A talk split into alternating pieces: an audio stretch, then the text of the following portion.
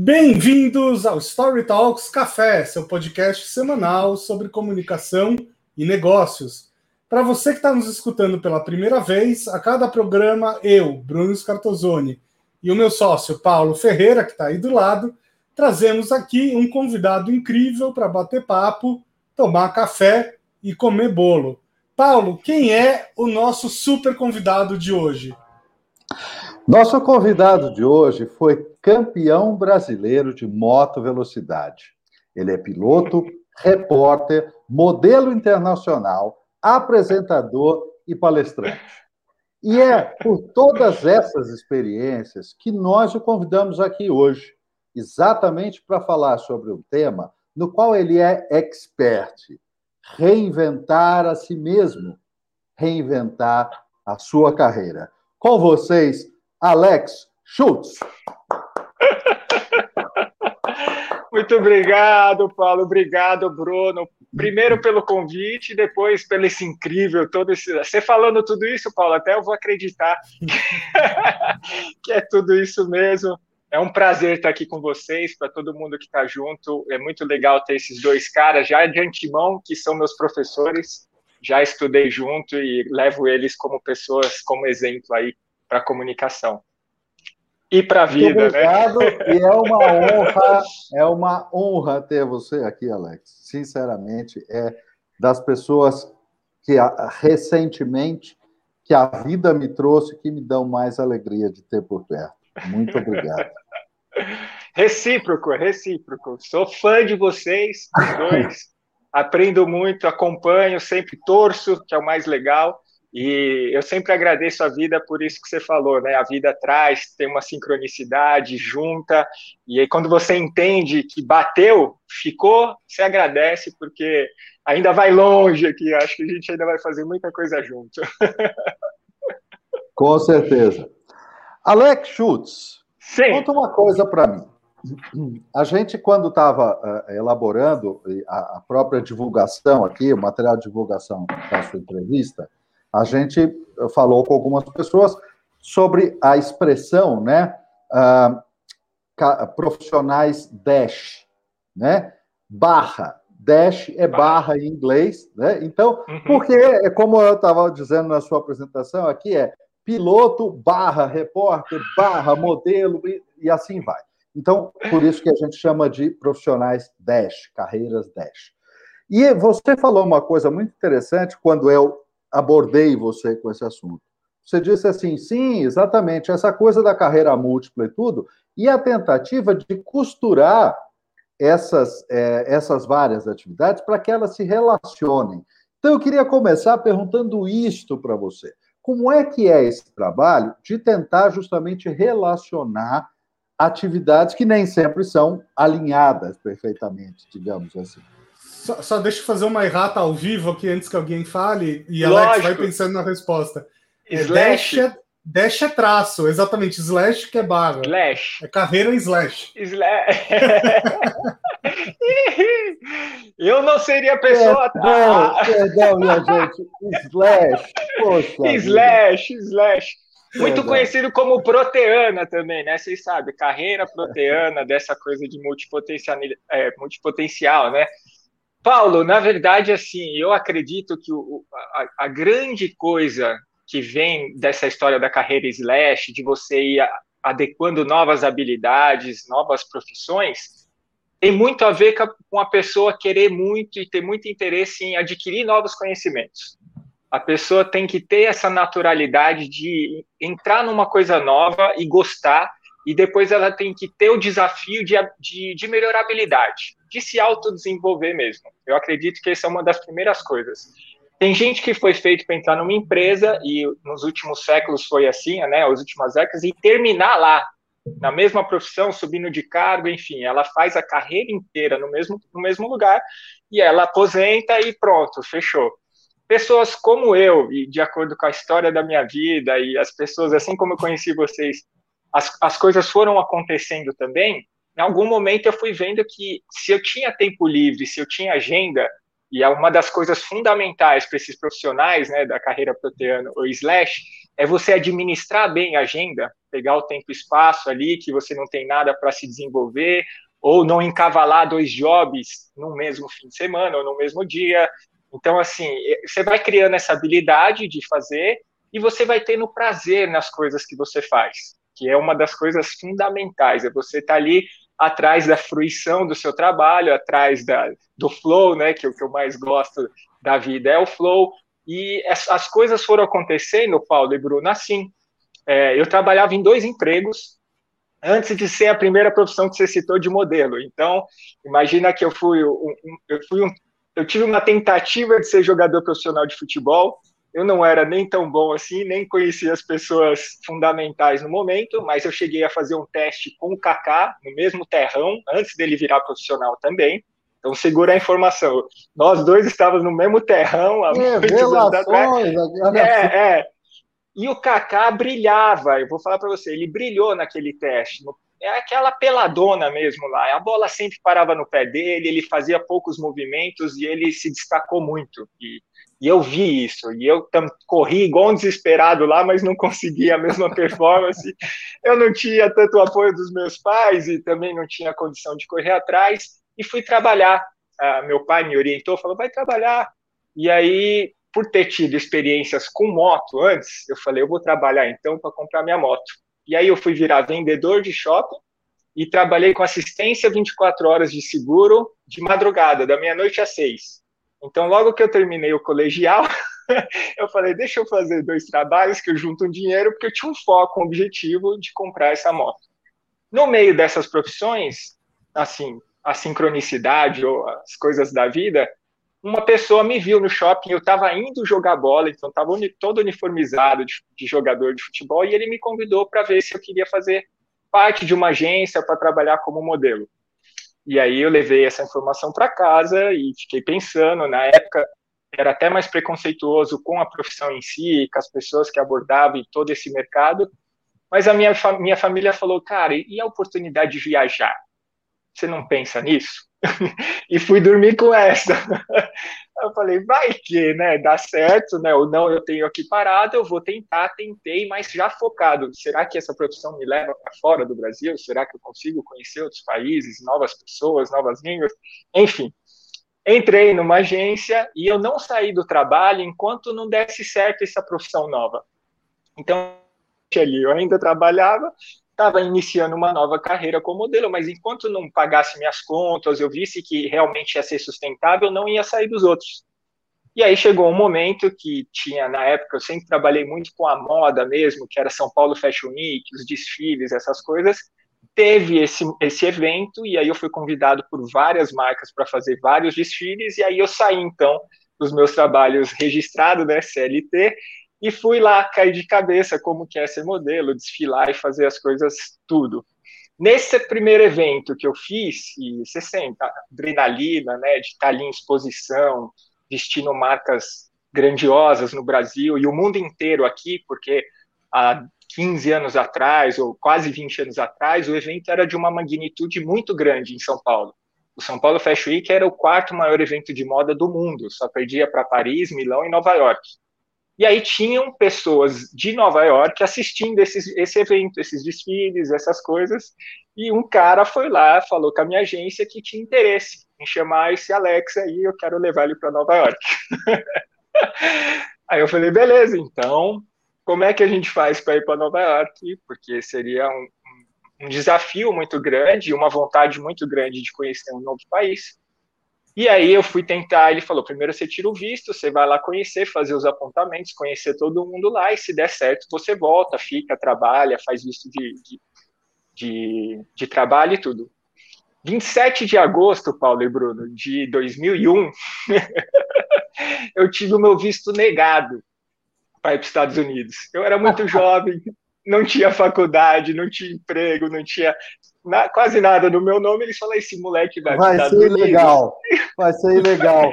Não, Nunca pelo mais de Deus, me chamaram aqui no trabalho. Começa aí uma das grandes frustrações, Paulo, de se falar, puxa vida, né? Você largou tudo uma coisa. Nas outras hum. profissões também estava indo bem. Na, na, na, uhum. loja que eu vendia, o pessoal já queria me puxar para a fábrica para fazer um projeto de carreira, tudo. Mas essa coisa de viajar me, me chamava muito mais. Então eu fiquei bem frustrado por eles terem me negado. Fiquei com raiva de, dessas linhas imaginárias de fronteiras, de países, enfim. Passei ali um período bem, ah, bem denso, assim, frustrado mesmo. Porém, como foi 27 de agosto que está estampado lá no meu passaporte de 2001, passaram-se duas semanas e eu acordei com a TV e dois aviões entrando nas Torres Gêmeas. que todo mundo Sim. lembra que estava fazendo dia 11 de setembro de 2001. E aí eu acordei e vi aquilo e depois eu fui raciocinar o que estava acontecendo com Nova York e com o mundo. E aí eu falei com a minha agência, eu ia morar quatro quarteirões das torres. Então, você imagina o caos que poderia ter acontecido na minha vida. Veja bem, veja bem, né? Primeira viagem para fora. É, tem algumas pessoas que chamam isso por uma palavra muito específica, sabe, Alex? É. Algumas pessoas que chamam isso aí de livramento. Com certeza, com certeza. Não é? Pois é. A princípio, uma frustração, né? uma certa claro. raiva. Eu fiquei realmente, mas depois eu entendi a, né, o panorama geral e fiquei muito grato. Não era hora realmente de ir. Ia ser um caos na minha vida, porque um amigão meu, que a gente estava trabalhando junto, ele foi. E aí é. era a primeira viagem dele também, a língua o inglês também não estava tão afiado, ele não ficou bem amparado lá, os voos foram cancelados, ou seja, foi um momento muito tenso. E talvez, se eu vivesse tudo aquilo, eu já ia pegar um certo bode, eu não ia ficar tão feliz com a experiência de viajar para fora. Enfim, como não deu certo, eu acabei mudando os planos e depois, em outubro, eu acabei indo para a Europa e fui para Milão. E ali começou realmente essa primeira carreira de modelo saindo. para virar slash de novo, foi eu fiquei muito tempo viajando e trabalhando, aproveitando uhum. o que a moda tinha de melhor, que é conhecer países, e esse é o maior investimento que eu tenho na, na vida e é o maior agradecimento que eu tenho com a carreira. Mas depois de conhecer alguns países, Paulo e Bruno, e, e a cultura, e a religião, e a posição geográfica, e sempre tive muito tempo para pensar, sempre gostei de refletir, sempre fui curioso. Eu entendi que, de uma forma geral, no planetinha, a gente vive basicamente as mesmas coisas. Então, todo hum. mundo está lá correndo atrás do trabalho, cresce, casa, vai ter filhinho, e aí vai pro. É básico, né? Isso é uma historinha Segunda... no Japão. Segunda-feira de manhã uh, em Nova York é muito parecido com segunda-feira de manhã em São Paulo. E no Japão, e na Austrália, Exato, e na China, e na, enfim, exatamente essa foi a grande percepção de uhum. falar, nossa, nós somos um sisteminha repetitivo, né, de, de ser humano mesmo, a gente vive. os zeros e uns que se repetem em todos os lugares, e aí tem uma religião que você agradece a um, outro para outro, tem a cor, a nossa etnia, a língua, que eu acredito muito que é realmente para a gente não se entender no mundo inteiro, por isso tantas línguas, um joguinho. Babel, e... né? um sisteminha repetitivo de ser humano. Boa. Eu, eu amei essa muito. frase, eu amei. É, é, é muito. Porque, porque tinha... É, é, a gente precisa tomar uma atenção danada com isso, né, Alex? Porque Sim. O, o, o trilho básico ele, ele produz é isso aí, né? Sisteminha repetitivo. Não, encaixa aqui, fica quietinho, faz o seu, vai para casa. E assim, isso não serve para gente que quer criar, que quer inovar, que não, quer aprender em primeiro lugar, já não fica no trilho, né? Não dá. Exatamente, Paulo. Falou tudo. Na verdade, tem gente que funciona nas caixinhas certinho. E se para a pessoa tá tudo bem, tá certíssimo. É igual questionamento. Tem gente que questiona as coisas igual eu sou assim. E tem gente que não tem a menor preocupação. E entender isso é muito libertador, é muito bom. Mas essa reflexão eu tive foi quando eu estava indo para o Japão. Eu ia morar no Japão uhum.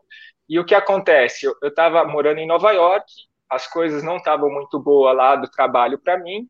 E eu tive uma reunião na agência de Nova York, falei, preciso um lugar realmente para ganhar dinheiro, porque agora estou no momento que eu quero dar o gás pelo financeiro, quero ganhar dinheiro. Eles falaram, então vamos fazer um contrato para o Japão, você vai lá, que é um dos melhores mercados no momento.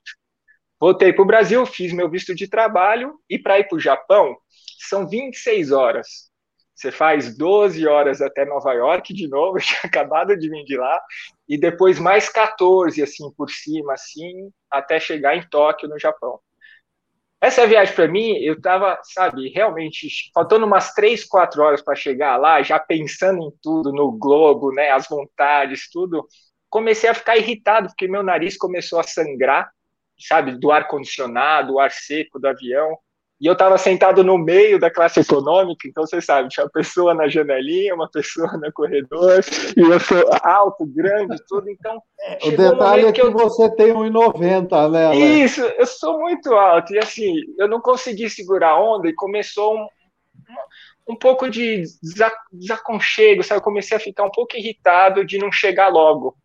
E conforme isso tomou conta de mim, eu olhei para o cara que estava do meu lado, na janelinha, e já era um senhor, ele era meio mestiço, não sei se era japonês ou não, e ele estava com uma expressão serena olhando pela janelinha, ele estava assim, ó, feliz olhando para fora, e eu estava irritadíssimo, estava incomodado, nariz sangrando, e não chegava nunca. E aí eu falei com ele, falei inglês com ele, falei, puxa vida, ainda faltam quatro horas, né? Não chega nunca, essa viagem é muito louca, num tom de reclamação mesmo.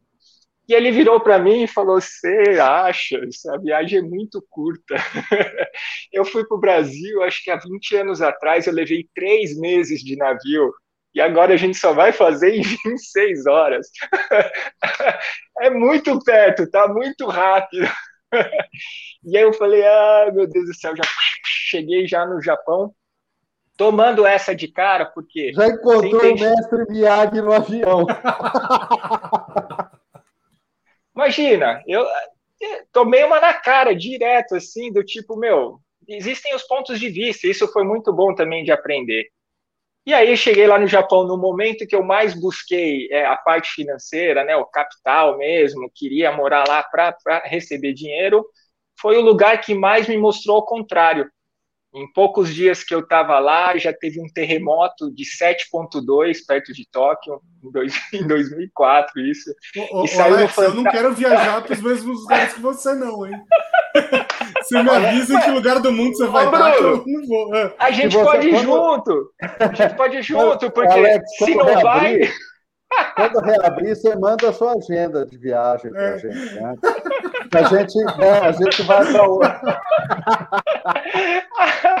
Tudo isso é ponto de vista, né? Se, se, parece uma coisa ruim, no caso de Nova York, depois eu fiquei muito feliz. Eu ia perder muito dinheiro, tempo, e poderia ficar traumatizado de estar lá no momento desse evento.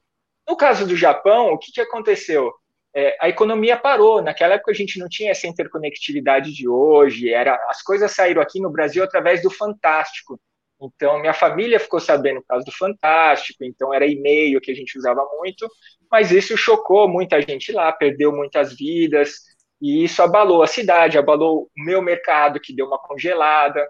Então não estava trabalhando muito por conta disso. E aí lá eu peguei também vários é, furacões, ciclones, foi uma sequência de coisas que não. Quanto mais, quanto mais o menino ia para fora, mais ele falava assim: meu, o Brasil é um caos, mas é um, tem, tem tanta coisa que não tem por lá. Matou, matou, Paulo. O que, que aconteceu? Eu falei, eu vou voltar para o Brasil, eu vou voltar onde meu coração é acalentado, vou voltar para minha família, para o meu pão de queijo, para o calor do Brasil. Não tem terremoto, furacão, não tem nada desses desastres naturais, porque quando eu senti o terremoto, eu realmente achei que eu tinha ficado maluco, nunca tinha sentido, tudo começou a balançar. Eu olhei pela varanda e vi os postes assim, ó, de, parecia de borracha. Os... Então, é uma sensação que mexe muito. Pelo menos comigo, mexeu muito. E o risco de vida é iminente, né? Você fala, puxa, vai que numa dessa eu tô aqui do outro lado do mundo e eu acabo ficando aqui no meio de um terremoto. O que, que eu fiz? Eu acabei voltando para o Brasil e falei: deixa eu ficar aqui onde o coração é mais quentinho, minha família, minha comida, minhas coisas. E, e, foi o grande aprendizado do Japão. Eu fui no foco de realmente ir atrás só do capital e do dinheiro, e ele me mandou de volta, valorizando realmente o que está embaixo do travesseiro, que é a família, seu país, as coisas que estavam tudo Isso é muito louco, Alex, que coisa doida isso, cara. Quando eu voltei aqui, e depois de todas as reflexões, que entra então a parte do realmente slash, que nessa volta eu falei, eu preciso fazer coisa fora dessa caixinha, já que eu não me enquadro realmente em entrar numa empresa e, e seguir até o fim da minha vida. E por muita sorte ou sincronicidade de novo da vida, eu fui para as pistas com a moto. E nesse momento eu tive uma sensação que jamais eu tivera em outrora, em outro momento, nem nas viagens, nem no auge da profissão, nem nos desfiles, nem nas coisas melhores que eu fiz em, até o momento, tinha mexido tanto comigo. E aí a única certeza que eu tinha é que para o próximo momento, ou bloco de vida, ou próximo capítulo, eu precisava fazer isso mais, mais vezes possível. E aí eu entrei como um hobby na moto velocidade e por, por gostar muito, ter a experiência do flow e, e, e de, trazer resultados, acabou virando uma profissão. E eu continuo como piloto também, já são 12 anos, esse vai ser o 12 ano como piloto. Modelo já estava lá, piloto também, e os dois começaram a se falar, Paulo, por quê? Conforme eu fazia trabalhos de modelo e tinha exposição, as pessoas da moto via e chamava para ter patrocínio. Então, eu consegui patrocínio que vinha da Europa, da Itália, por exemplo, equipamento, capacete AGV e, e macacão da Inese, que é italiano, que é o que o Rossi usa. O Rossi é o maior piloto da, da história da moto velocidade. Então eles Valentino queriam por quê? Rossi. O Valentino Rossi. É, ele... Valentino Rossi. e aí, Louco que, de pedra. É, é louco de pedra, mas faz o que ama por muitos anos. Já são 25 anos que ele corre no MotoGP, que é a Copa do Mundo da moto velocidade. E aí ele, eles juntaram esse patrocínio, Maior Paulo e Bruno. de todos os tempos, né? Maior, nove vezes campeão mundial. É, Michael Fenômeno. Jordan da, da, da Isso, da é, ele mesmo. É, o italiano maluco total. E eu tô falando isso por quê? Porque aí começa a carreira slash fazer sentido, Paulo e Bruno por conta de ter um, uma profissão, um pilarzinho aqui, o outro chama para agregar. Então, a ideia de ter esse patrocínio foi para ter foto no site da marca, por ter uma, uma imagem que representava mais um, um, produto premium mesmo, que era qualidade, não, feita não, fora. Cá entre nós, cá entre nós, a Dainese fez um tremendo negócio, né? Porque ela patrocinou você tinha coisa, e aí punha você de modelo no anúncio, além de tudo. É, Exatamente, Paulo. É, eu acho que nessa carreira aí, a pergunta inicial que você fez, eu levei toda essa história para chegar, realmente é você entrelaçar as coisas, né, Paulo? É o cliente ver como não só uma profissão, não só modelo, ah, ele é modelo e piloto. No caso da moto, foi a mesma coisa. Todos ah. os trabalhos que tinham com, tinha moto por exemplo, um cara andando de moto, um uhum. filme que tinha moto, uma foto com moto, eu era convidado para fazer esses trabalhos, porque eu era o modelo e também era piloto. Isso se sustentou por anos e anos, Paulo. Muitos trabalhos, a referência. Se tinha moto na jogada, no cenário, era o Alex. Alex Schultz. É. Você, sabe, você sabe que é, eu acho que você também a conhece, uma, uma amiga minha que é a Babi Beluco, que é modelo também. Sim, você conhece sim, Babi, sim. né? Então, Trabalhamos juntos. É corredora, exatamente. A Babi é corredora né, e modelo, e, e, corre o tempo todo. Sim. E as marcas, é, muitas vezes, mandam peças para elas, fazem coisas assim, e aliam as duas coisas. Muito bacana. É casado, né, Paulo? Ela tá ali, ela corre, ela é profissional, ela manda muito bem, inclusive, corre demais, faz maratona. É, a gente trabalha, já fizemos aqueles, junto, mapinha, aqueles mapinhas dela, é, logo quando eu acordo, eu olho o mapinha dela, que ela andou correndo. Mais ou menos ali do Rio de Janeiro até o Espírito Santo ela voltou. É uma, é uma coisa. é o treininho básico dela para aquecer. Mas ela é foi isso. aquecimento. Muita, muita, muita marca, muita empresa vê ela como uma dupla potencialidade. A beleza dela, a simpatia, o carisma, e ela é uma atleta. Não necessariamente uhum. você precisa só profissional, mas ela performa e ela ama o que faz. Então, assim, casa, né? E aí junta aí a uhum. carreira slash, que as pessoas cada vez mais estão vendo isso como um benefício para quem quer divulgar sua marca. Antigamente, todas as campanhas, os trabalhos, principalmente publicidade ou moda, era, era um faz de conta, é igual o ator de novela, não necessariamente aquela história real dele, ele está interpretando um personagem. E eu uhum. acredito que de uns tempos para cá, e isso vai continuar, as empresas vão querer a pessoa de verdade, ela vai fazer aquilo que ela gosta de verdade, que ela é, o que ela veste a camisa e que você vê o brilho nos olhos dela fazendo. Então. Você sabe, você sabe não, peraí, agora eu tenho que contar uma história para vocês. Você sabe o que, que isso evita? Eu, eu, ah. vou, eu, vou, eu vou contar para você o que, que isso evita. É, eu, vocês sabem que eu, eu, toco, as pessoas que me conhecem, que ouvem, eu sou apaixonado por guitarra, então, né? Sim. E aí o que acontece? Vira e mexe, você vê uma fotinho que é assim: fazem anúncio de qualquer coisa, de camisa, ração para cachorro, o que você quiser. Fazem uma fotinho Sim. do cara tocando um violãozinho. né? É aquela foto Sim. no anúncio, é o cara tocando violão. Estática, parado. Não tem noção de quantas vezes eu já vi a foto que o cara tá com a, a, a mão numa posição que não iria sair som. Ele está segurando o lugar errado do violão. Então, assim, cara, realmente é isso aí, né? Que você está falando. Não, e, aí, e aí eu, vou, eu vou contar uma outra coisa, então. Fala, Bruno. O Paulo nem sabe disso, mas ontem eu fiz uma reunião com uma mulher que tem uma empresa de, de RH, de seleção e tal, que é, justamente ela tem uma metodologia onde ela não olha o currículo técnico da pessoa, o que ela olha é a história da pessoa. Que então, legal. por exemplo, ela, ela, abre uma vaga e ela não sabe, por exemplo, no que as pessoas se formaram. Uhum. Ela só sabe o background, a atitude, né, a história de vida, de vida da pessoa. O, é, o, Paulo nem sabe disso porque não deu tempo da gente conversar, é. mas essa pessoa até tá convidada para um Story Talks Café no futuro. Que mas, ótimo. Cara, é exatamente isso aí, é exatamente isso. Vou querer assistir, porque você achou ela uma pessoa especial, Bruno? Você achou que ela é uma pessoa evoluída? Sim. Esse é o futuro, é isso que eu acredito que vai ser. Quanto mais verdade a gente trazer para tudo, para a vida, para o seu trabalho, para o relacionamento, para a publicidade, ou seja, qualquer coisa, mais você acredita e compra. Porque, Paulo, você não compraria a ração da fotinho, o cara tá com a mão errada ali, jamais ia te vender. Não, é, é, é o negócio tá falso, né? Eu não sei mais o que mais que vai ser falso, né? É por aí, né? Então não tem, não tem credibilidade, né? Eu, eu vou querer assistir, tudo, hein? Né? Eu vou assistir a, o Story Talks com ela. É, adorei. A atitude dela eu adorei. Na verdade, eu acredito que temos que ter mais líderes assim. Realmente a consciência humana e as coisas de uma forma geral vai começar a mudar quando os líderes tiverem a atitude dessa moça.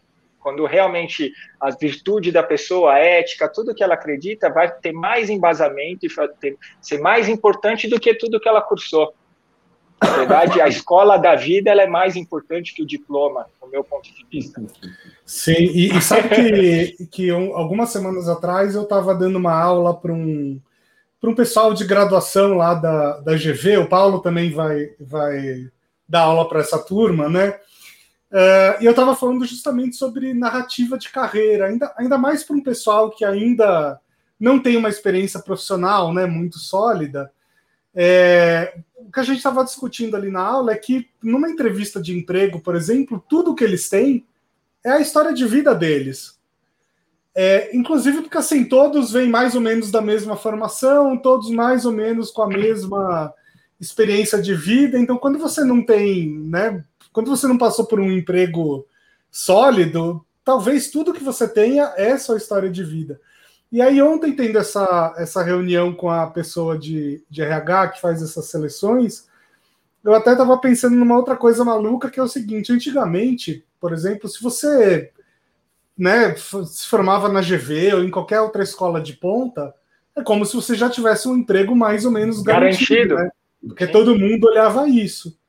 É, hoje em dia, talvez essa pessoa que se formou na GV vá competir numa vaga com uma pessoa que não tem uma formação equivalente, mas que tem uma história de vida muito interessante, muito curiosa e tal.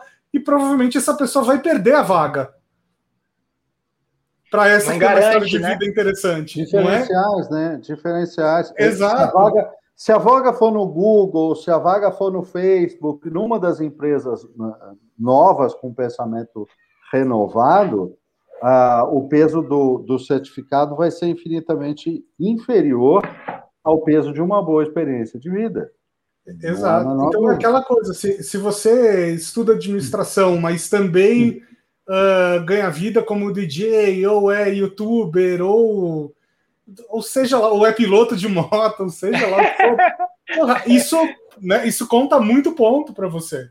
Com certeza, dependendo das experiências e qual é o cargo que ela vai ocupar, às vezes a gente fala piloto de moto velocidade, ah, o cara sozinho na moto. Mas não, você tem uma equipe para você gerir, você tem um chefe de equipe, tem todos os mecânicos, você tem os patrocinadores para cuidar, você tem o feedback, você tem tudo é um, um, pacote de relacionamento que se você não entregar, entregar, você não continua. Então, numa empresa que você precisa de trabalhar com várias pessoas e fazer da equipe, por exemplo, isso já usaria a favor. Por mais que o esporte parece ser de um cara só, em cima de uma moto. Mas para as coisas funcionarem, quando o piloto ganha ou ele é campeão brasileiro, ele não ganhou sozinho. Ele ganhou com toda essa equipe. Todo o time, o chefe de equipe, os patrocinadores, os mecânicos, todo mundo que estava junto com ele. E se você contar dessa forma, a pessoa às vezes nem, nem enxerga que isso é uma verdade, que não é sozinho. Então, você pode trabalhar em equipe porque você vai gerir várias pessoas para um bem comum, que é o sucesso que é ser é, campeão no caso. Eu, eu, eu gostei muito dessa, dessa parte que você trouxe aí nesse assunto, Alex, e eu acho que, assim, é, é verdade para a moto velocidade, mas eu entendo Sim. que deve ser verdade para muitas, muitas situações, digamos, de uma exposição é, individual, porque assim, o, o, cara que é piloto, uh, mesmo o, o, modelo que está na passarela, a pessoa Sim. que está em evidência, ela costuma ser, em muitas atividades, ela costuma ser a ponta visível do processo. Só que existe Exatamente. toda uma equipe, toda uma interação, toda uma coisa por trás. Agora, onde é que é o ponto importante que você destacou aqui? Se você, ao, ao falar da sua experiência, ao falar da vivência que você teve, se você só se referir à primeira pessoa, só se referir a você mesmo, as pessoas que não conhecem aquela atividade vão ficar com aquela imagem do piloto sozinho em cima da moto.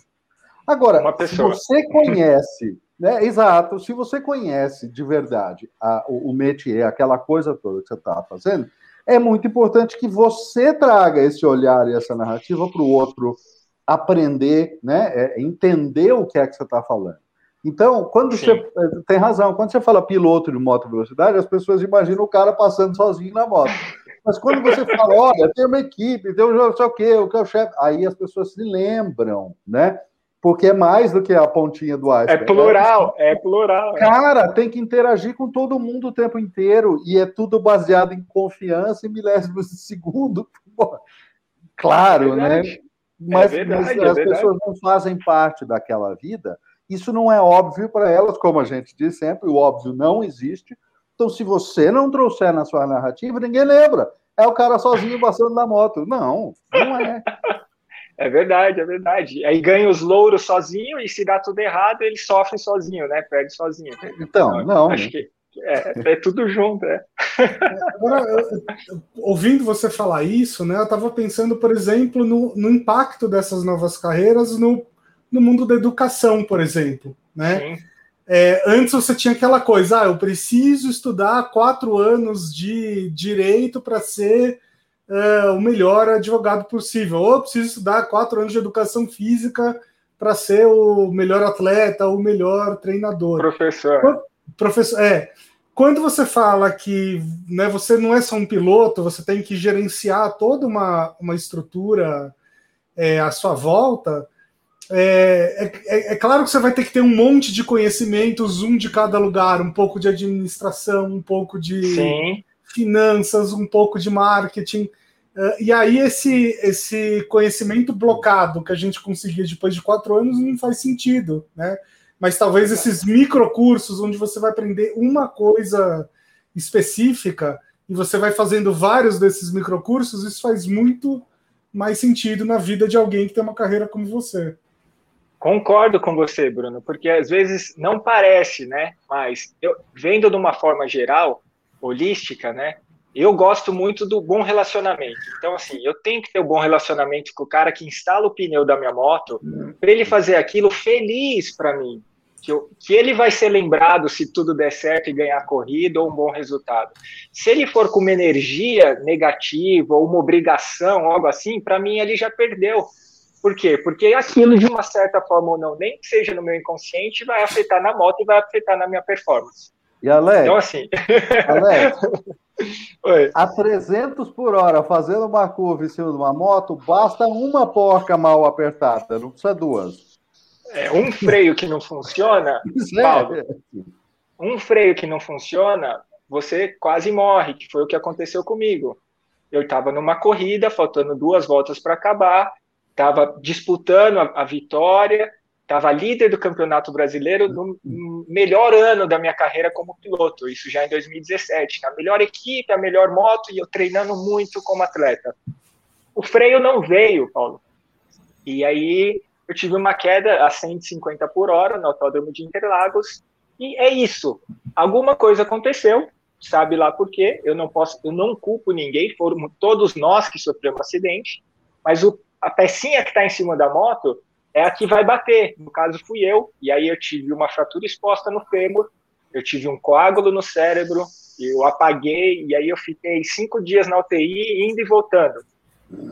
Por isso que eu falo da importância de tudo estar tá alinhado. O cara que vai abastecer, o cara que vai calibrar, trocar seu pneu, mexer no seu motor, vai te dar boa. Tudo isso faz a diferença. Porque senão, quando chega um momento como esse, eu não posso olhar e botar culpa. Ah, a culpa foi de tal mecânico, a culpa foi dessa pessoa. Nós erramos como uma equipe, como um grupo. Alguma coisa não deu certo e a gente teve um preço para pagar. No meu caso, foi aí uma experiência muito bem grave, de, de quase morte mesmo, meses aí de recuperação. Realmente, a pandemia que a gente viveu ano passado, né, aquele lockdown, e agora está repetindo um ano depois, eu tive a minha pessoal, fiquei lá sozinho, o mundo acontecendo e eu parado, só focando na recuperação, mas ao mesmo tempo estudando sobre tudo isso, Paulo e Bruno. E, e daí, a partir do acidente, dessa minha mobilização, a gente brinca que nas corridas, bandeira vermelha, você é obrigado a ir para o box. Alguma coisa grave aconteceu. Se você vê bandeira vermelha pela pista, para, vai rapidinho para o box que a coisa fechou. Isso aconteceu na minha vida, uma bandeira vermelha pessoal. Ó, você não vai correr, você não vai treinar, você não vai trabalhar como modelo, você não vai. Mal ir para o banheiro sozinho, você vai conseguir. Que foi o que aconteceu. Eu precisava da ajuda da minha esposa para ir. Enfim, anemia, transfusão de sangue, uma série de coisas acarretaram para o acidente. Para eu usar esse momento para eu estudar mais. E aí, conforme eu fui melhorando, eu não podia fazer nada disso eu entrei num curso de comunicação. e aí eu me formei comunicador para quê? Para poder botar mais um slash aí, mais uma barra de modelo piloto. E eu me formei comunicador e eu fui repórter depois do mesmo campeonato que eu participei, sofri um acidente, na Rede TV.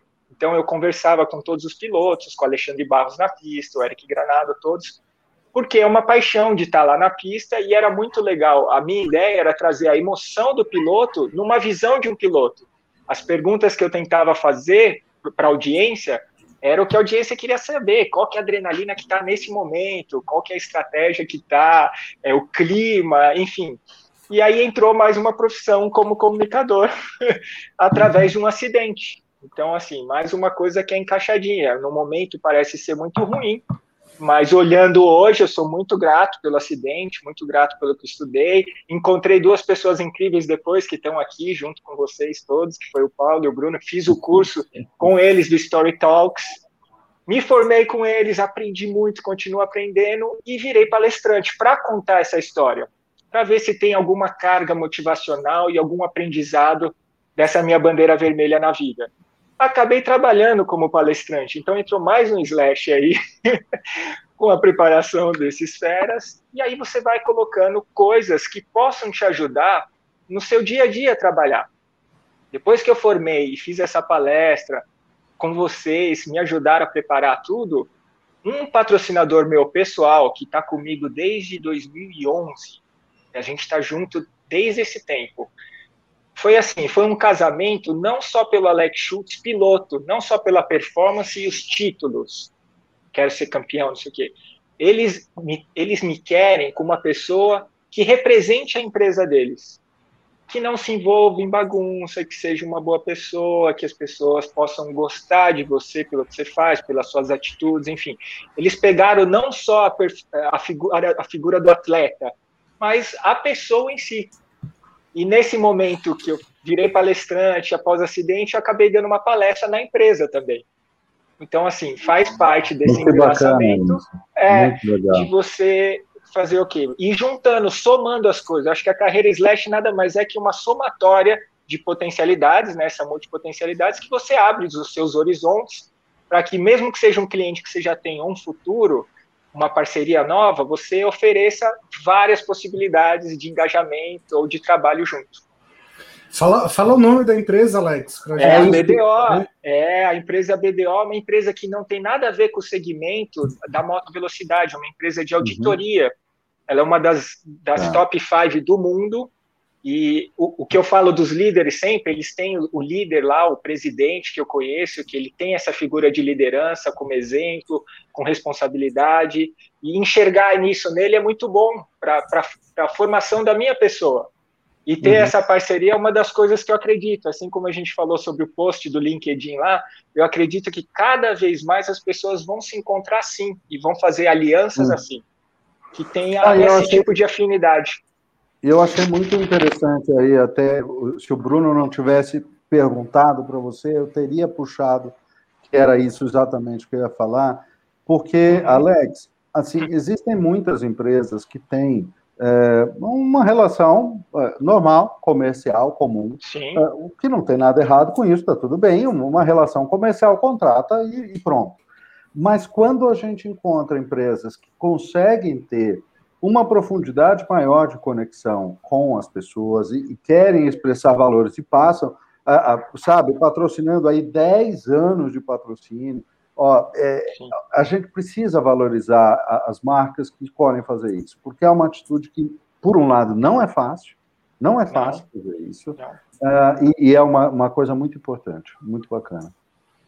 Eu concordo, Paulo. Na verdade, a minha torcida sempre é que possam acontecer mais esses encontros, sabe? Para todo mundo, não só para mim, para as pessoas irem atrás do que faz sentido.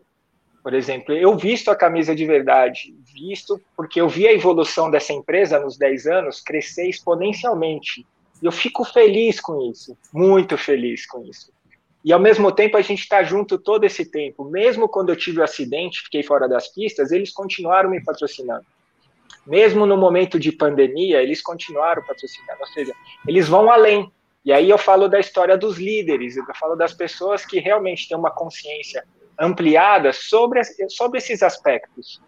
E eles dão essa oportunidade, que aí, sim, assim, a ideia é que, eu, além de, de eu correr, continuar correndo, eu também tenho um canal no YouTube, e sempre que eu faço meu, os finais de semana, a cobertura, eu mostro o patrocínio, falo deles, então, assim, vai agregando, vai agregando valor, porque não é só o piloto atleta, você fala da marca, você veste a camisa, estou falando bem aqui para vocês. Isso vai, de uma certa forma, criando uma egrégora positiva que reflete tanto para mim quanto para eles. Agora, essa Alex, é a ideia de buscar como, sempre. Como comunicador, você é. É, gravou uma série de, de vídeos ou, ou algumas coisas que tinham um conteúdo instrucional ou de segurança na, na uso de segurança na moto. No, você fez algumas Sim. coisas assim, né? É, e assim, eu, eu me lembrei disso que o, o, meu amigo Tony Longoria, que é o organizador do TEDx Palo Alto College, ele sofreu um acidente levíssimo no condicionado, ele está bem, está tudo bem. Foi um acidente urbano em baixa velocidade, só que ele estava com uma moto nova, ele é, ele é novato, nesta coisa que é, eu brinquei muitas décadas, né? Eu, Alex. Apaixonado, é, né? Apaixonado. Exatamente. E aí eu escrevi para ele, inclusive, algumas coisinhas, algumas dicas muito corriqueiras de alguém que né, simplesmente andou de moto muito, muitos anos na rua e recomendei ele seguir você por causa das dicas de segurança. Isso é uma coisa que eu vejo que é extremamente é, importante, né? Porque eu não acho que tem pouco, na realidade, pro, uh, programas que ensinam segurança na condução de moto, que seja não só para pista, né? Porque, ok, sim, piloto sim, no dia a dia. mas no dia a dia, exatamente. Né? No dia a dia. A verdade, Paulo, é que assim, há exatos um ano atrás, né? Nós estamos em março de 2021, era março de 2020 e estourou aquela pandemia a primeira, realmente, que vocês estavam na Europa, correndo para voltar para o Brasil. Eu tinha. É, eu lembro bem. Eu estava com passagem. Não, não, é só gente que viaja, história desgraça. É, não vou onde vocês vão. É, não é só vocês você, falar. Isso, isso. Ah, quando vocês falar, estou em Portugal, vou falar, beleza, aproveita aí Portugal, Espanha, tudo. Mas voltando no contexto, Paulo, o que acontece? Nesse mesmo período que vocês estavam viajando com, com, projetos à frente, eu também tinha decidido em 2020 de correr fora do país, do Brasil. Então eu ia fazer, eu ia participar de uma corrida dentro do MotoGP, que é a Copa do Mundo da moto velocidade. Ia ser na Argentina, numa pista de Rio Rondo, que é a cidade da Argentina, que ela é muito segura ela realmente é um motódromo. Então, a diferença entre motódromo e autódromo que é para feito para moto, com muito mais área de escape e muito mais seguro para os pilotos de moto velocidade mesmo. No Brasil, a gente não tem tantas pistas seguras assim, por isso eu tinha optado por fazer essa experiência, correr num lugar mais seguro, fora do Brasil, e aproveitar a história de comunicador para entrevistar o Valentino Rossi, já que eu ia pela Yamaha Brasil, então eu ia conseguir ir no box, falar com ele, é, esse era o projeto: correr fora num lugar seguro e cobrir esse final de semana incrível do MotoGP. Aí veio a pandemia e cancelou tudo, igual vocês voltaram, tudo mudou. Nesse momento eu falei que se eu não for correr e a gente não sabe o que vai acontecer, mais ou menos que a gente está passando agora, eu comecei a montar curso e comecei a fazer é, material online também, de graça para o pessoal, básico assim, para as pessoas saberem para poder por, se portar melhor. Eu acredito que todo mundo que pega uma moto é piloto. Todo mundo associa piloto ao cara que está na pista. Mas piloto, para mim, é o ato de pilotar. Se você pegar alguma coisa, você dirige helicóptero? Não, você é piloto de helicóptero. Você dirige avião? Não, você é piloto de avião. Se você pegar uma moto, você vai pilotar uma moto. Então, a partir desse momento, você precisa saber o básico de segurança como um piloto. Tudo que o piloto aplica aqui na pista, você pode aplicar na rua são as coisas que vai te trazer mais segurança. E a ideia do curso foi exatamente essa, Paulo. Como é que eu posso trazer tudo que a gente aplica na pista, só que para a pessoa aplicar em menor escala, para ter segurança na rua? Que é o posicionamento, como cuidar da moto, como andar, como posicionar os braços, os pés, umas coisas básicas que realmente fez diferença para muita gente. Eu deixei um curso online gratuito no meu site e teve muito acesso, muito comentário, porque a gente costuma entrar nas coisas sem se aprimorar, né, sem entender o que vai acontecer. E conforme a pandemia chegou, muita gente foi para a moto por ser um meio de transporte mais em conta, né, mais barato, mais rápido, no centro, nos polo transporte público e é. evitar o transporte público, Paulo, principalmente cresceu assim, não parou de crescer exponencialmente a venda das motos. Só que não necessariamente as pessoas vão atrás de um curso bacana ou de informação bacana. Uhum. E, e, quando a gente tira a nossa carta, né, a CNH no Brasil, desculpa dizer, mas ela é quase uma piada. Você, tirar... você sabe fazer um zerinho? Você sabe fazer um oito? Acabou. Acabou o teste. E, ó, e ó, a embreagem já tá. Zero, e o 8 acabou. A embreagem já tá solta, você não precisa nem acelerar, enfim. Aí você sai dessa provinha, que é tirar o CNH, e vai para um trânsito de São Paulo, uma marginal, uma estrada, enfim, qualquer coisa. Então, isso não faz, claro, claro. não faz menor sentido cabimento. A, a minha idealização um dia, aqui no Brasil, se eu puder e conseguir, é que tirar a carta de motos fosse muito mais rigoroso, porque é a sua vida que está ali em cima. Infelizmente, nós temos muitos acidentes graves nas ruas com moto, que se a pessoa não tiver nem com equipamento adequado, nem souber um pouquinho de, de, de direção defensiva, ela se machuca para valer ou passa dessa para uma outra. Então teria que ser muito mais rigoroso e teria que ser feito por, por cilindradas. Você tem que começar com uma moto leve, básica e aprender várias coisas para você pegar uma intermediária. Tem países onde tem essa regra, No tem? Japão, sim, no Japão ah, tá. funciona assim. Mas no Brasil não, Paulo. Então, assim, quem tem poder aquisitivo é essa pessoa o cara compra a, a primeira moto. moto dele é uma 1200. Exatamente, ele compra uma gigante, super potente. O que eu costumo dizer assim para os alunos é: você compra uma moto mil cilindradas ou, ou 1200, é igual uma bazuca é igual uma bazuca. Se você não souber comandar uma bazuca, como se fosse arma, né? A metáfora. O estrago é, é grande. Isso, você realmente. E o, o maior estrago vai ser seu, né? Vai ser pessoal. Então, para os meus alunos de pista, eu sou instrutor também. Então, depois de um período, eu virei instrutor de moto velocidade presencial, né? Eu tenho uma escola que eu dou aula, eu dou personal também, pego o aluno um a um ali para refinar ele. Eu sempre falo que tem que respeitar uma escadinha. Na verdade, você, quando aprendeu a andar, você não correu uma maratona, foi passinho a passinho, evoluindo. É igual você não aprendeu a falar palavras, foi o abecedário, A, B, C, enfim, assim funciona para moto. Você tem que pegar a menor e evoluindo. Quando você achar que você está bom, ou você vê que você tem segurança, você pode ir subindo de nível. Mas ainda assim não evita que você tenha acidentes, né? É um risco que a pessoa tem que ter consciência. Ela tem que ter consciência disso. Alex, deve ter um pessoal ouvindo a gente agora e pensando Sim. assim, pô, legal essa história, né, de carreira slash e tal. Ou como é que você, você usou outro termo também que eu não conhecia? Carreira proteana. Proteana, proteana. proteana. Então deve ter um pessoal falando assim, pô, legal, eu, eu também quero fazer outras coisas para ampliar meus horizontes e tal. Sim. Que que você daria para essas pessoas?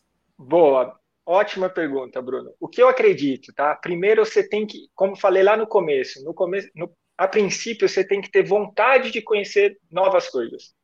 Você tem que ter essa disposição de querer aprender ou se desenvolver em outras habilidades. Isso é, é fundamental. Tem gente que nasceu para aprender matemática e ele vai ficar na matemática a vida inteira. Número, número, número, entra numa empresa, ou quem é programador de computador, enfim, são várias as empresas que você, você entra e vai até o fim. E tem algumas que, no caso da minha, eu vou falar pela minha, vamos ver se vai, vai ajudar na resposta. Eu, como modelo, sempre que eu morei fora, a agenda era muito mais cheia.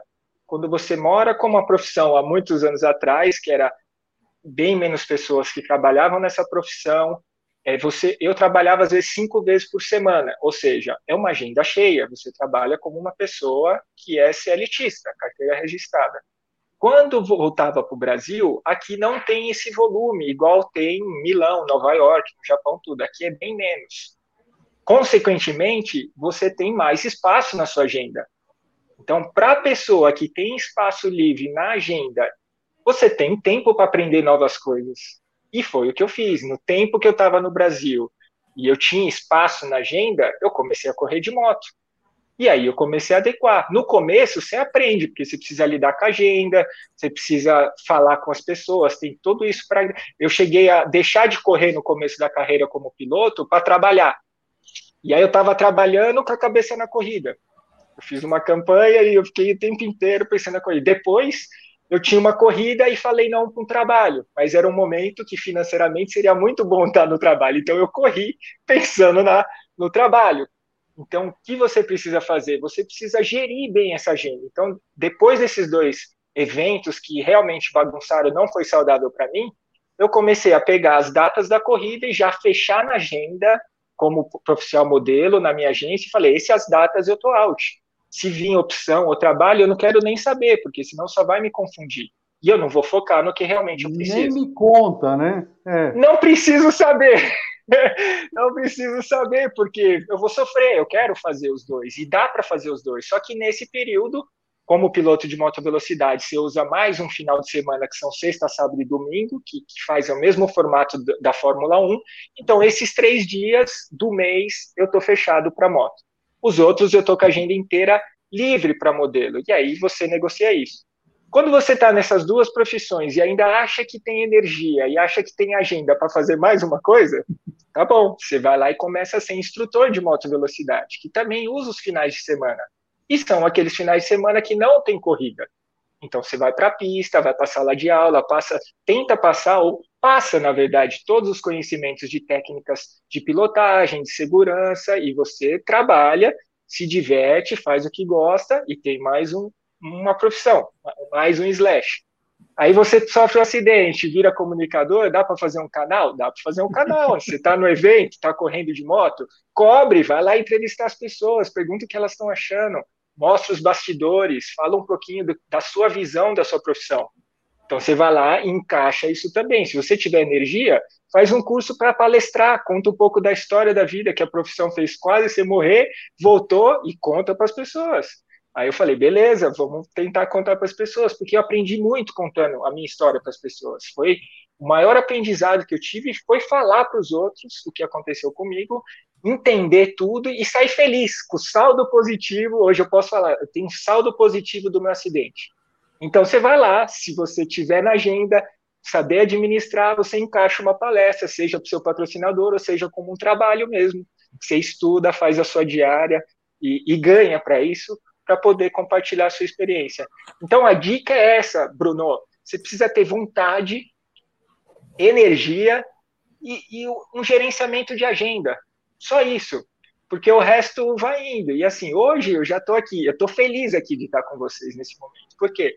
Porque eu vou evoluindo a minha comunicação é uma coisa que eu também gosto muito. Então, quanto mais disso eu fizer, quanto mais eu praticar, talvez daqui a um tempo eu vou estar cada vez melhor e vou estar fazendo outra coisa que eu goste muito, que é uma das coisas que os profissionais slash, eu acho que na maior parte buscam, Bruno, trabalhar com o que gosta. Não precisa ser uma coisa, podem ser várias, mas se cada fim de semana. É, mas assim, tem, tem uma coisa que me chama a atenção, que é muito Sim. comum para pessoas que, que, têm essas carreiras múltiplas, essa, essa ideia das carreiras slash, uh, que é essa situação de saber aprender, de vontade de aprender. Isso começou desde muito cedo? Isso veio da, de casa? Isso veio da infância? Como é que é? Como é que foi para você? Excelente, excelente, Paulo. Eu acho que é a história da vida que eu falo de novo. Eu não fiz essa faculdade, a faculdade foi a vida. Então você imagina, eu não pude ir para um país onde eu queria e depois quando eu fui para a Itália morar, você imagina que a profissão de modelo, ela tem tudo para é, aumentar o seu ego, vamos dizer assim. Então imagina que eu cheguei lá em Milão, eu tinha feito uma carreira, tinha feito vários desfiles nesse São Paulo Fashion Week, acho que uns 12 para uma temporada, que é muita coisa, tava, achava que era o reizão da cocada preta, fiquei chateado de não ir para Nova York por conta do visto, a diplomacia não deixou, mas fui para a Itália, para o Milão, que é um polo onde tem muitos profissionais. O mundo inteiro vai para lá disputar o mesmo trabalho. O primeiro teste que eu fui ver, o primeiro cliente que eu fiz, eu peguei o trabalho. Isso foi muito bom para a felicidade, mas ao mesmo tempo eu falei que beleza, agora vou, vou trabalhar um monte, vou estourar aqui. E não foi o que aconteceu. Fiz o primeiro trabalho, o ego inflou, e depois entrei numa maré de ficar sem trabalhar um período, o euro em relação ao real é muito alto, e vocês sabem disso. A grana secou e eu tinha um orgulho grande, não queria vir embora e eu morei de favor. Então, assim, você imagina que esse momento de morar de favor com um funcionário da minha agência foi um dos melhores da minha vida. Por quê? Foi onde veio a humildade realmente, de agradecer um teto para morar, de agradecer a comida para comer, de agradecer por estar vivo. Foram várias coisas que diariamente eu tinha essa conexão. E ao mesmo tempo lá dentro crescia uma vontade realmente de prosperar e dar certo na profissão. E eu comecei a me cuidar melhor, treinar mais, comer melhor, focar, mentalizar tudo. E aí voltei a trabalhar com muito mais humildade. Saí dessa casa, voltei a pagar meu aluguel, aí deu tudo certo. E assim, imagina que ninguém imagina que essa faculdade aí não é uma GV. Você tá lá no inverno do, do, do, europeu, frio pra cacete, nevando, você tá sozinho, sem sua família, longe do seu país, secou de dinheiro, ainda não tinha nem o euro.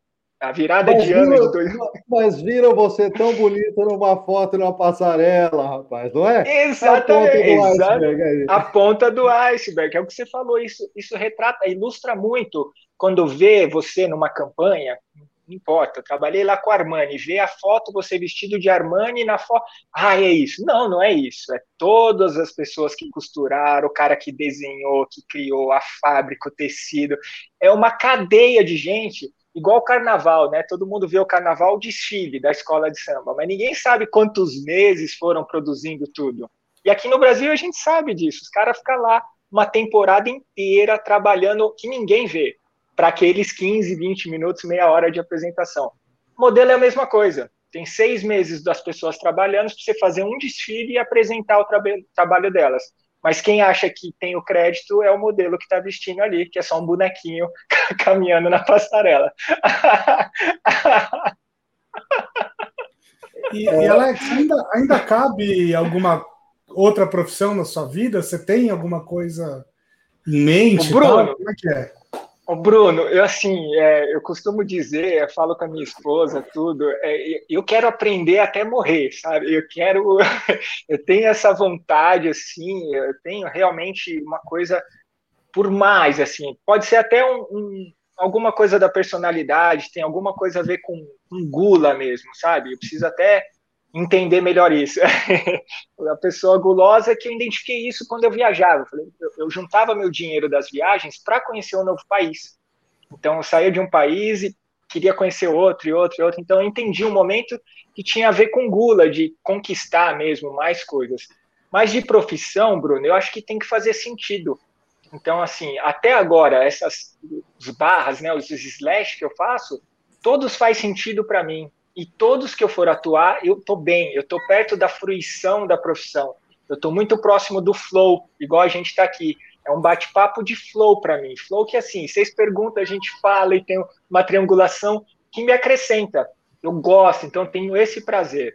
Na moto é igual, Bruno. Eu tô lá, eu entro em flow, eu treino, é uma motivação de vida, eu atinjo níveis ali vibracionais em estados incríveis. Quando eu dou aula também, é muito gostoso você poder ajudar a pessoa, você poder que ela evite um acidente ou ela performe melhor. A comunicação, igual a gente está fazendo também, eu gosto muito. Eu acho que podem aparecer novas coisas, desde que faça sentido, sabe? De repente, ah, algum convite ou a vida traz aí mais um slash, mais uma barra, se fizer sentido e tiver essa fruição, eu vou, eu vou também tentar encaixar e gerir na agenda, Bruno. É, se você estiver nos ouvindo agora e ficou curioso sobre o que o Alex falou sobre flow, a gente fez um programa inteiro Boa. sobre estado de flow com o Cadu Lemos é, mais ou menos uns 10 programas atrás. Dá uma olhada lá na nossa lista. Uh, Cadu Recomendo, hein? Recomendo. Vou fazer um adendo. Fiz uma live com ele, Bruno. Ele me convidou recentemente. Ah, é? Que legal. É, a gente só falou de moto velocidade flow, passou assim no flow realmente, é um cara muito especial. Vai lá assistir esse Story Talks aí, esse Café Talks vale a pena porque o cara ele, ele é fora da curva e ele trouxe muito, eu estou aprendendo muito com o livro que ele indica e, a, e, as palestras dele, Bruno, de como buscar realmente esse flow na vida. Já que a gente está falando de carreiras e profissões, eu acho que no fundo, no fundo, o que faz sentido para mim é ter esse estado nas coisas que você faz.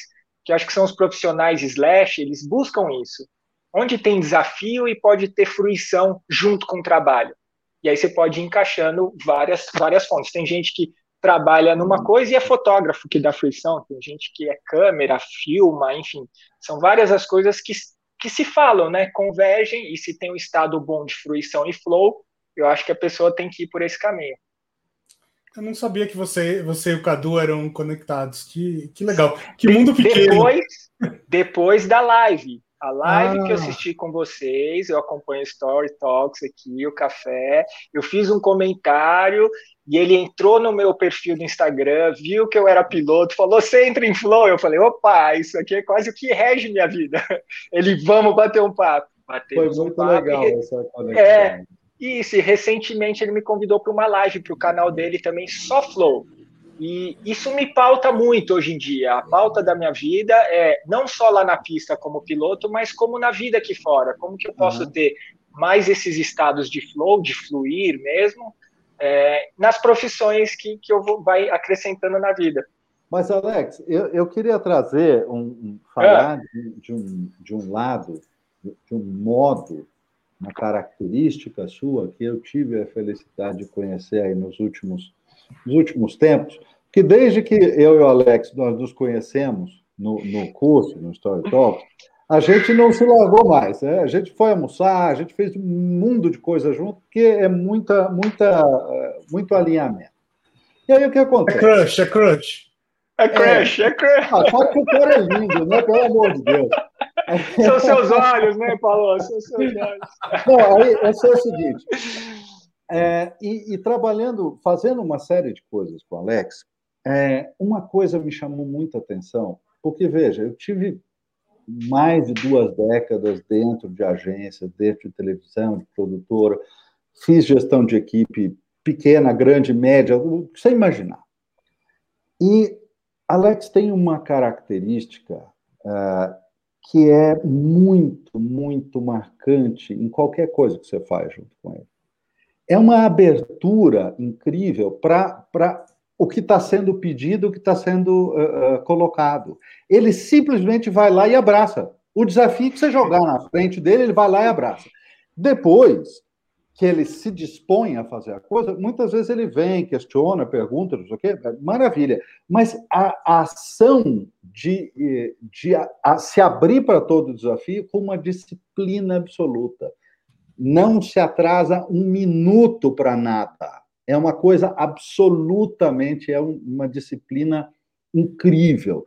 Então, assim, às vezes as pessoas falam de aprendizado, de, dessa, dessa liberdade de fazer várias coisas e tudo, que é tudo isso muito legal e muito lindo, mas elas não entendem que tem esse componente que eu vejo em você sendo feito com essa, com essa dedicação disciplina impecável, horário impecável, totalmente colocado naquilo que você está fazendo. E eu acho que algumas pessoas que pensam em termos de liberdade, a coisa solta, acham que, é, que a bagunça faz parte. Eu queria que você falasse sobre isso, porque não, não é bem assim, né, Alex? Primeiro, muito obrigado, Paulo. Vindo essas palavras suas, cara, Total. nossa senhora, isso aqui é vindo Total. assim, é um, foi um presente para mim. Até emocionei aqui, por quê? O que eu posso falar para você de uma forma simplificada, Paulo, é que assim, eu estou aqui por inteiro mesmo agora, entendeu? O mundo não existe aqui mais. É agora. É um prazer estar com você e o Bruno. E é, é isso que existe para mim. Só existe esse momento. Já já eu vou voltar para minha vida, minhas coisas, minhas tarefas, minha agenda, enfim. Só que nesse momento eu estou disposto e eu, eu negocio com, comigo mesmo de ter essa experiência de vir o que tiver que vir através do flow, através das suas perguntas, através da interação, para dar o meu melhor. Eu não sei tudo, mas eu posso, o que eu posso, eu vou tentar doar, eu vou tentar compartilhar, eu vou tentar agregar. Então, assim, a única coisa que eu posso fazer é dar o meu melhor para o momento.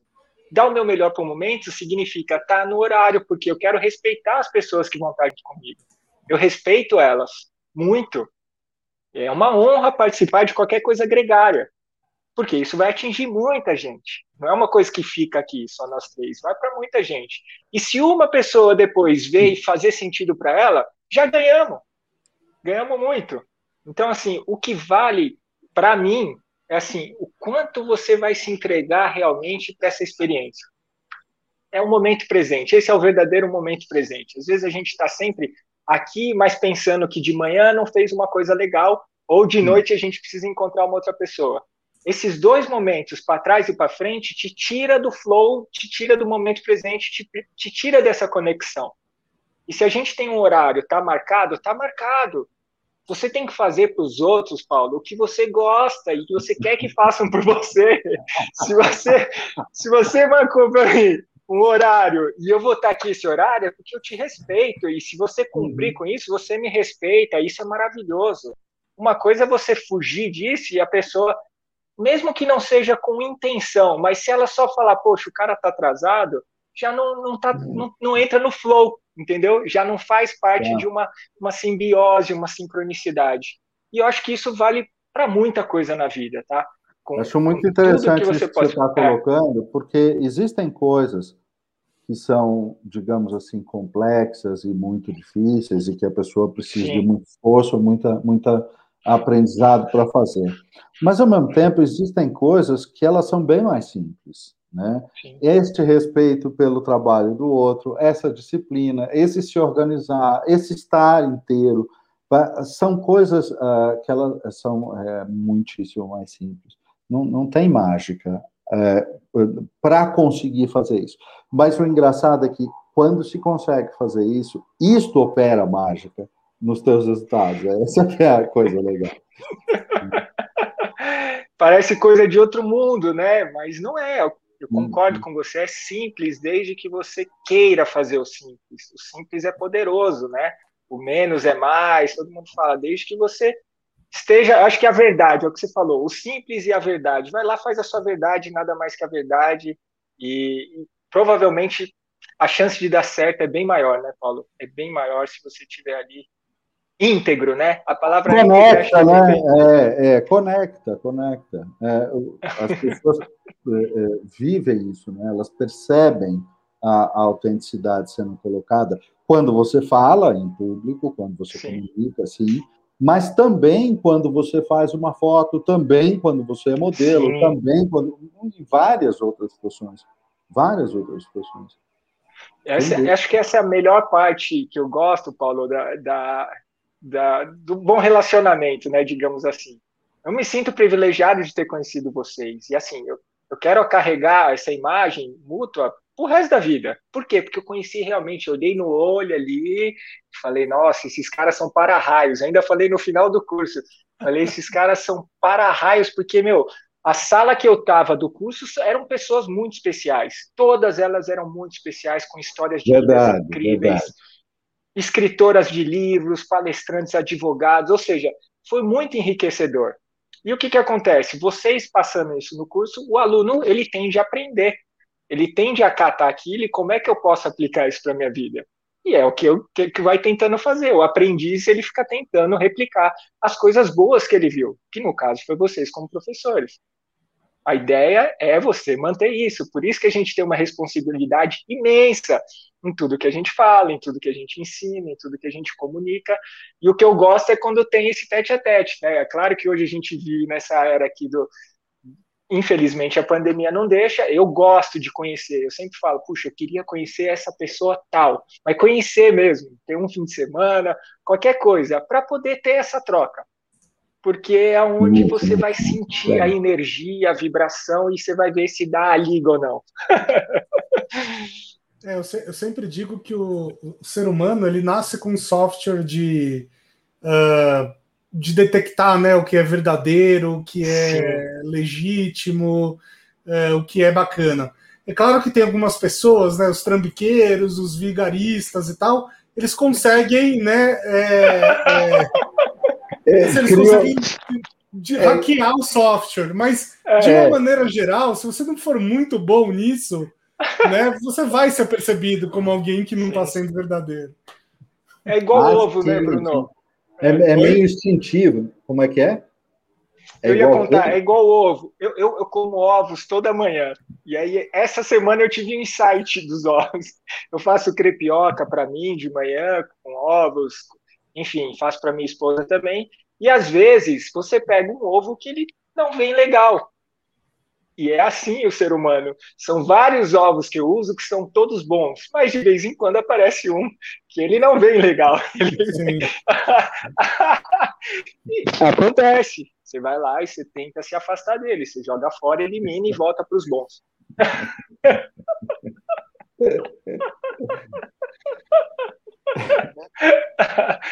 boa, boa. Foi o insight do... Mas é verdade, é. né? As pessoas têm, têm um. Isso faz parte, sim, de um certo sim. mecanismo uh, de preservação que, que a gente tem funcionando dentro do nosso sistema de percepção, dentro do nosso sistema cognitivo. Uh, isso está basicamente à disposição de todo mundo, mas é necessário você ouvir, você ouvir aquela vozinha que nem sempre, né? É, é, às vezes tem gente que chama de intuição, ou tem gente que fala, ah, não sei, foi estranho, não bateu o santo, ou o contrário, né? Bateu o santo, bateu. foi bem, né? exatamente.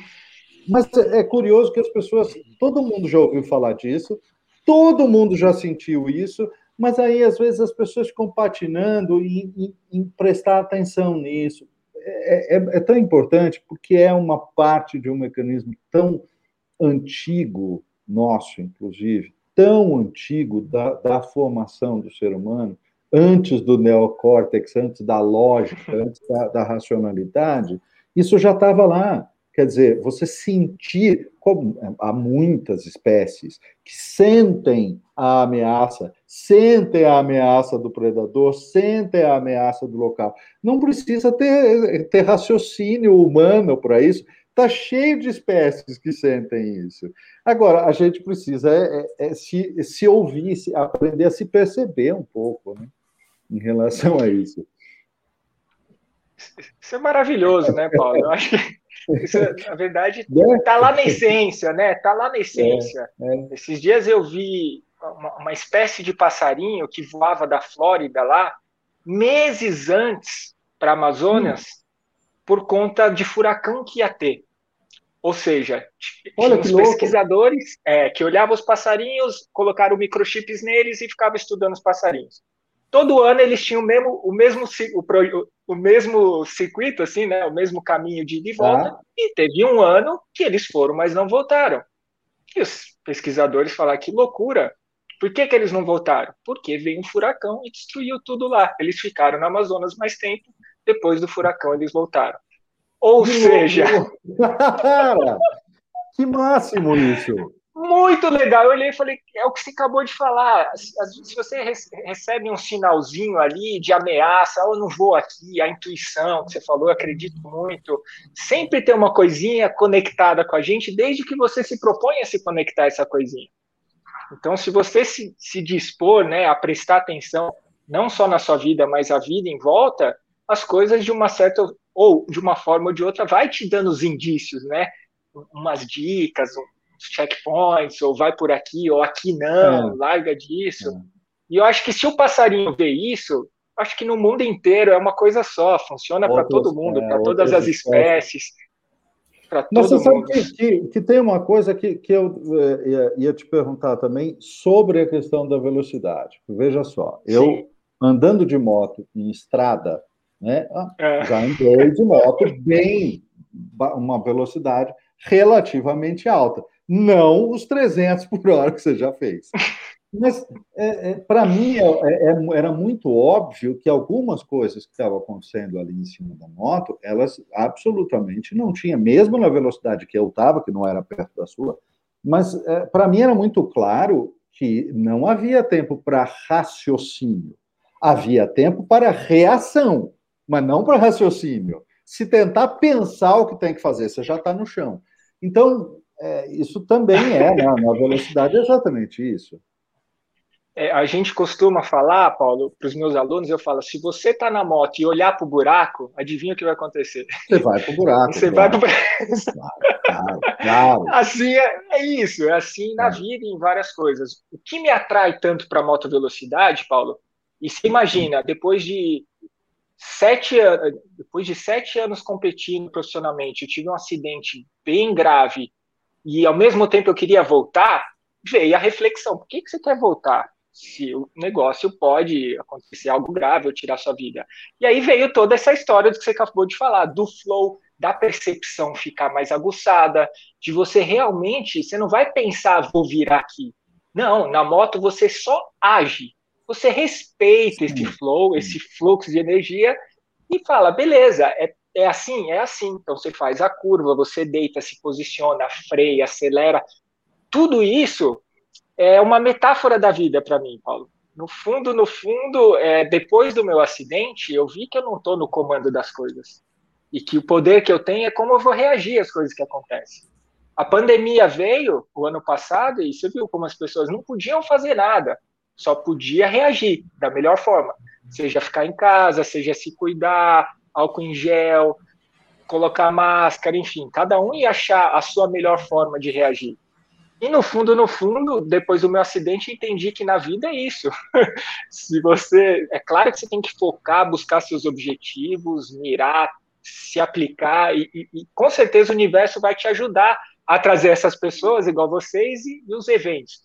Mas se algo fora do seu comum ou fora do seu normal vai acontecer, não, seu poder é só reagir da melhor forma possível, porque já vai acontecer ou já aconteceu. Os passarinhos não voltaram, talvez eles queriam voltar, porque a Flórida devia ser deliciosa naquele período.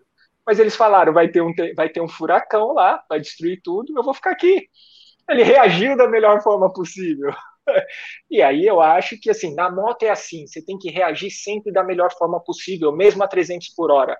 Você está a 300 por hora, você está aguçado, você e o pneu começa a ser uma coisa só. O freio é você, a suspensão é a extensão do seu braço. Não existe um corpo físico humano comandando uma máquina.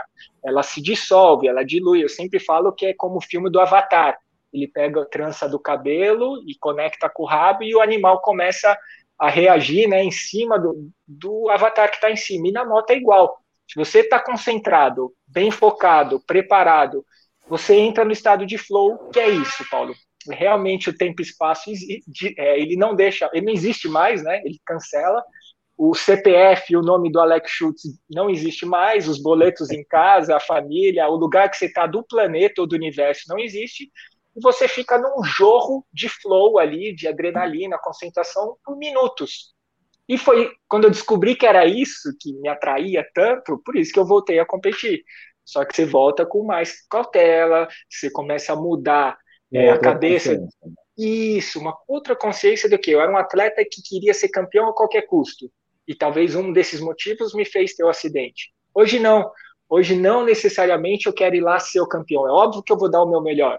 Mas a, o estado, a fruição, é, ter o flow durante a corrida vale mais do que o troféu, mais do que o título no final do ano de ser campeão. E isso é uma das coisas que eu vou tentar aos poucos passar de uma forma geral para os atletas, porque a gente já nasce nesse sentido de competição.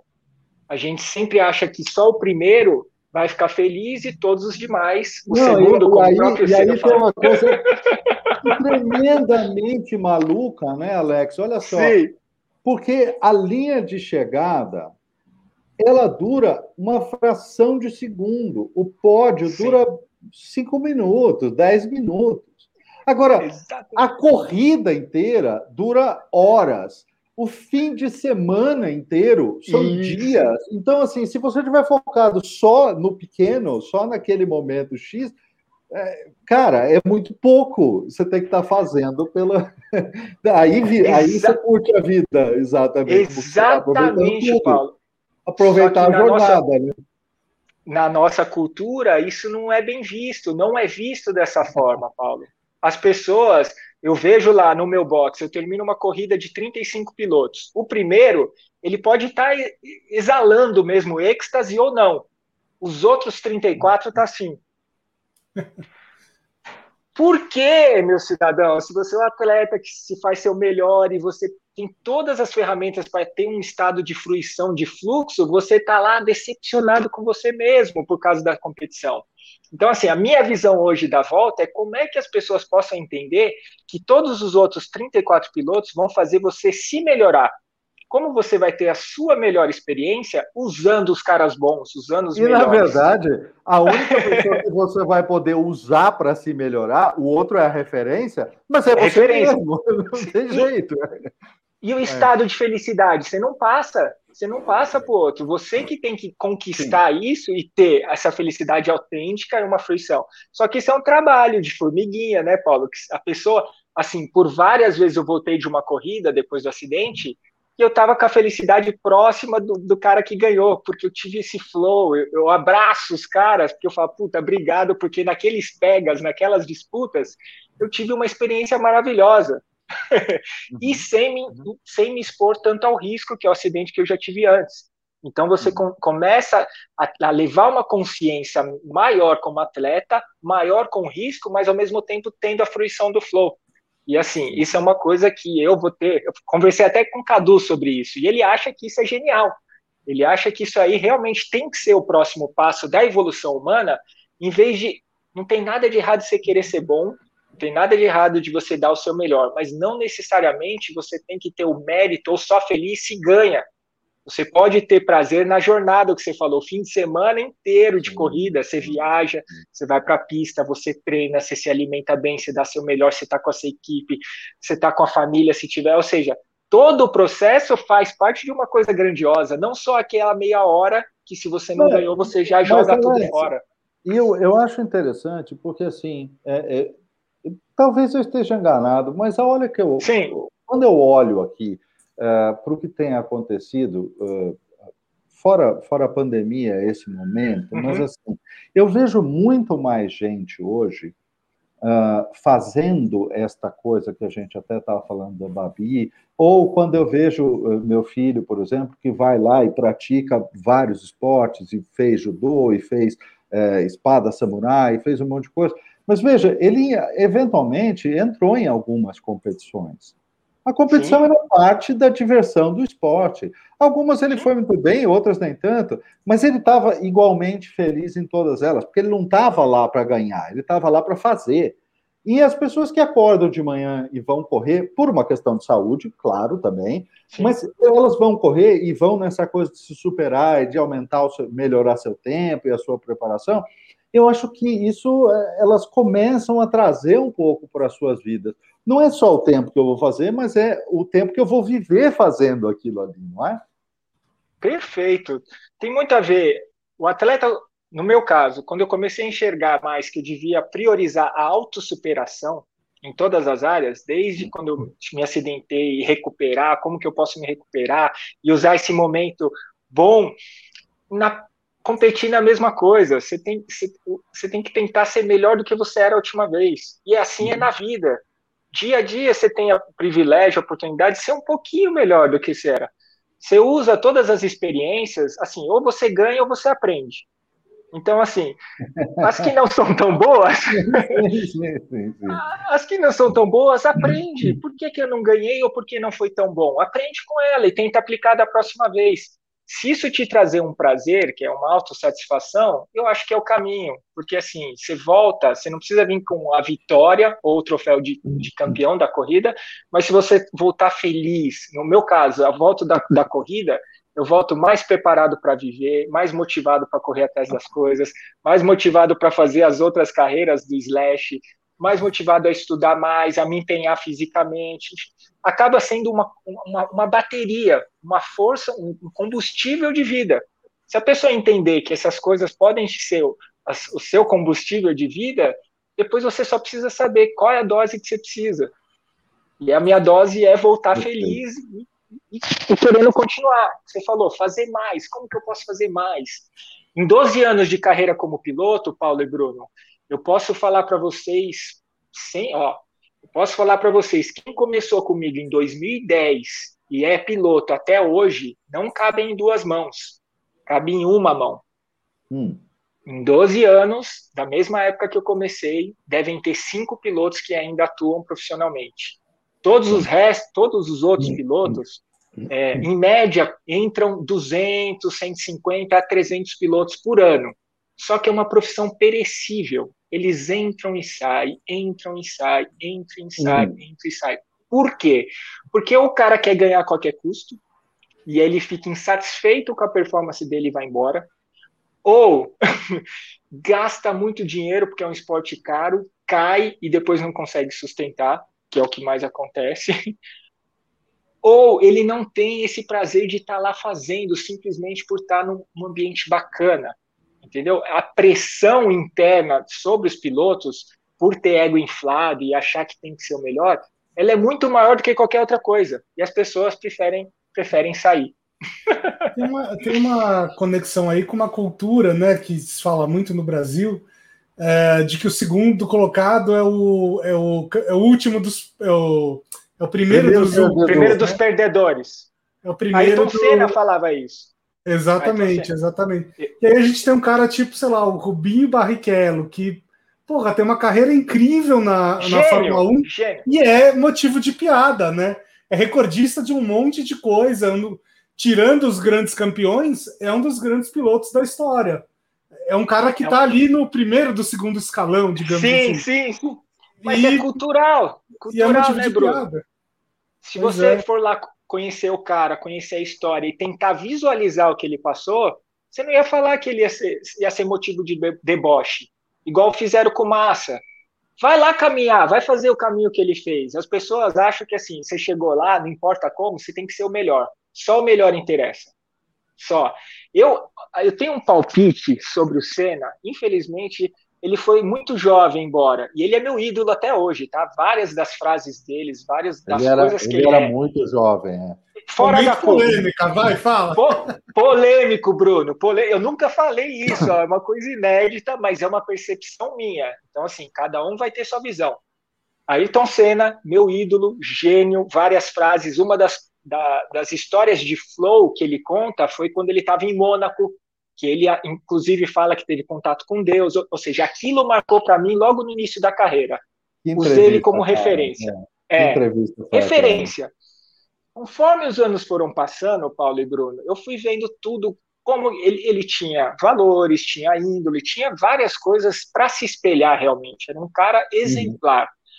Porém, na minha percepção, eu acredito que se ele vivesse mais, tanto no meio da competição, se ele amadurecesse um pouco mais de tudo que ele estava vivendo, ele ia trazer mais ensinamentos ainda, novos ensinamentos. Provavelmente ele ia entrar em contradição ou ele evoluir das coisas que ele falava antigamente. Então, eu não tenho dúvida que depois de cinco anos da morte dele, ele ia estar conversando, eu acho, minha percepção, sobre a história que ele viveu e que nem tudo está no controle dele e que o momento de fruição é você estar tá no estado presente, não necessariamente só trazer o resultado, porque o resultado fica, o troféu fica na prateleira. Ele Mas... vai ser jogado fora. Alex, eu vou, eu vou lembrar uma situação aqui, e os nossos é. uh, nosso público seja muito novinho, vai ter que Sim. pesquisar e, e, assistir isso, porque eles não viram. Mas eu vou contar. Desafio.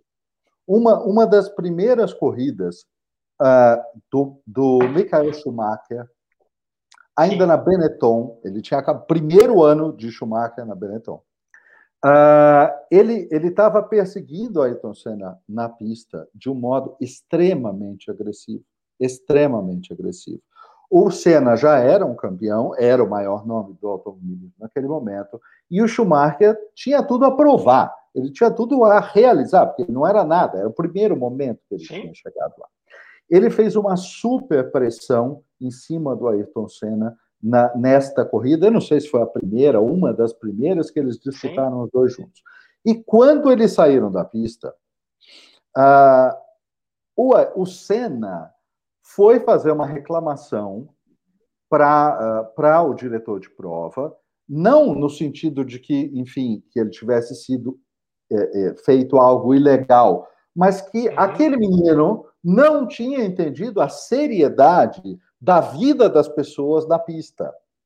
Uhum. A que uma, o Michael Schumacher respondeu: Você está velho, sai da frente.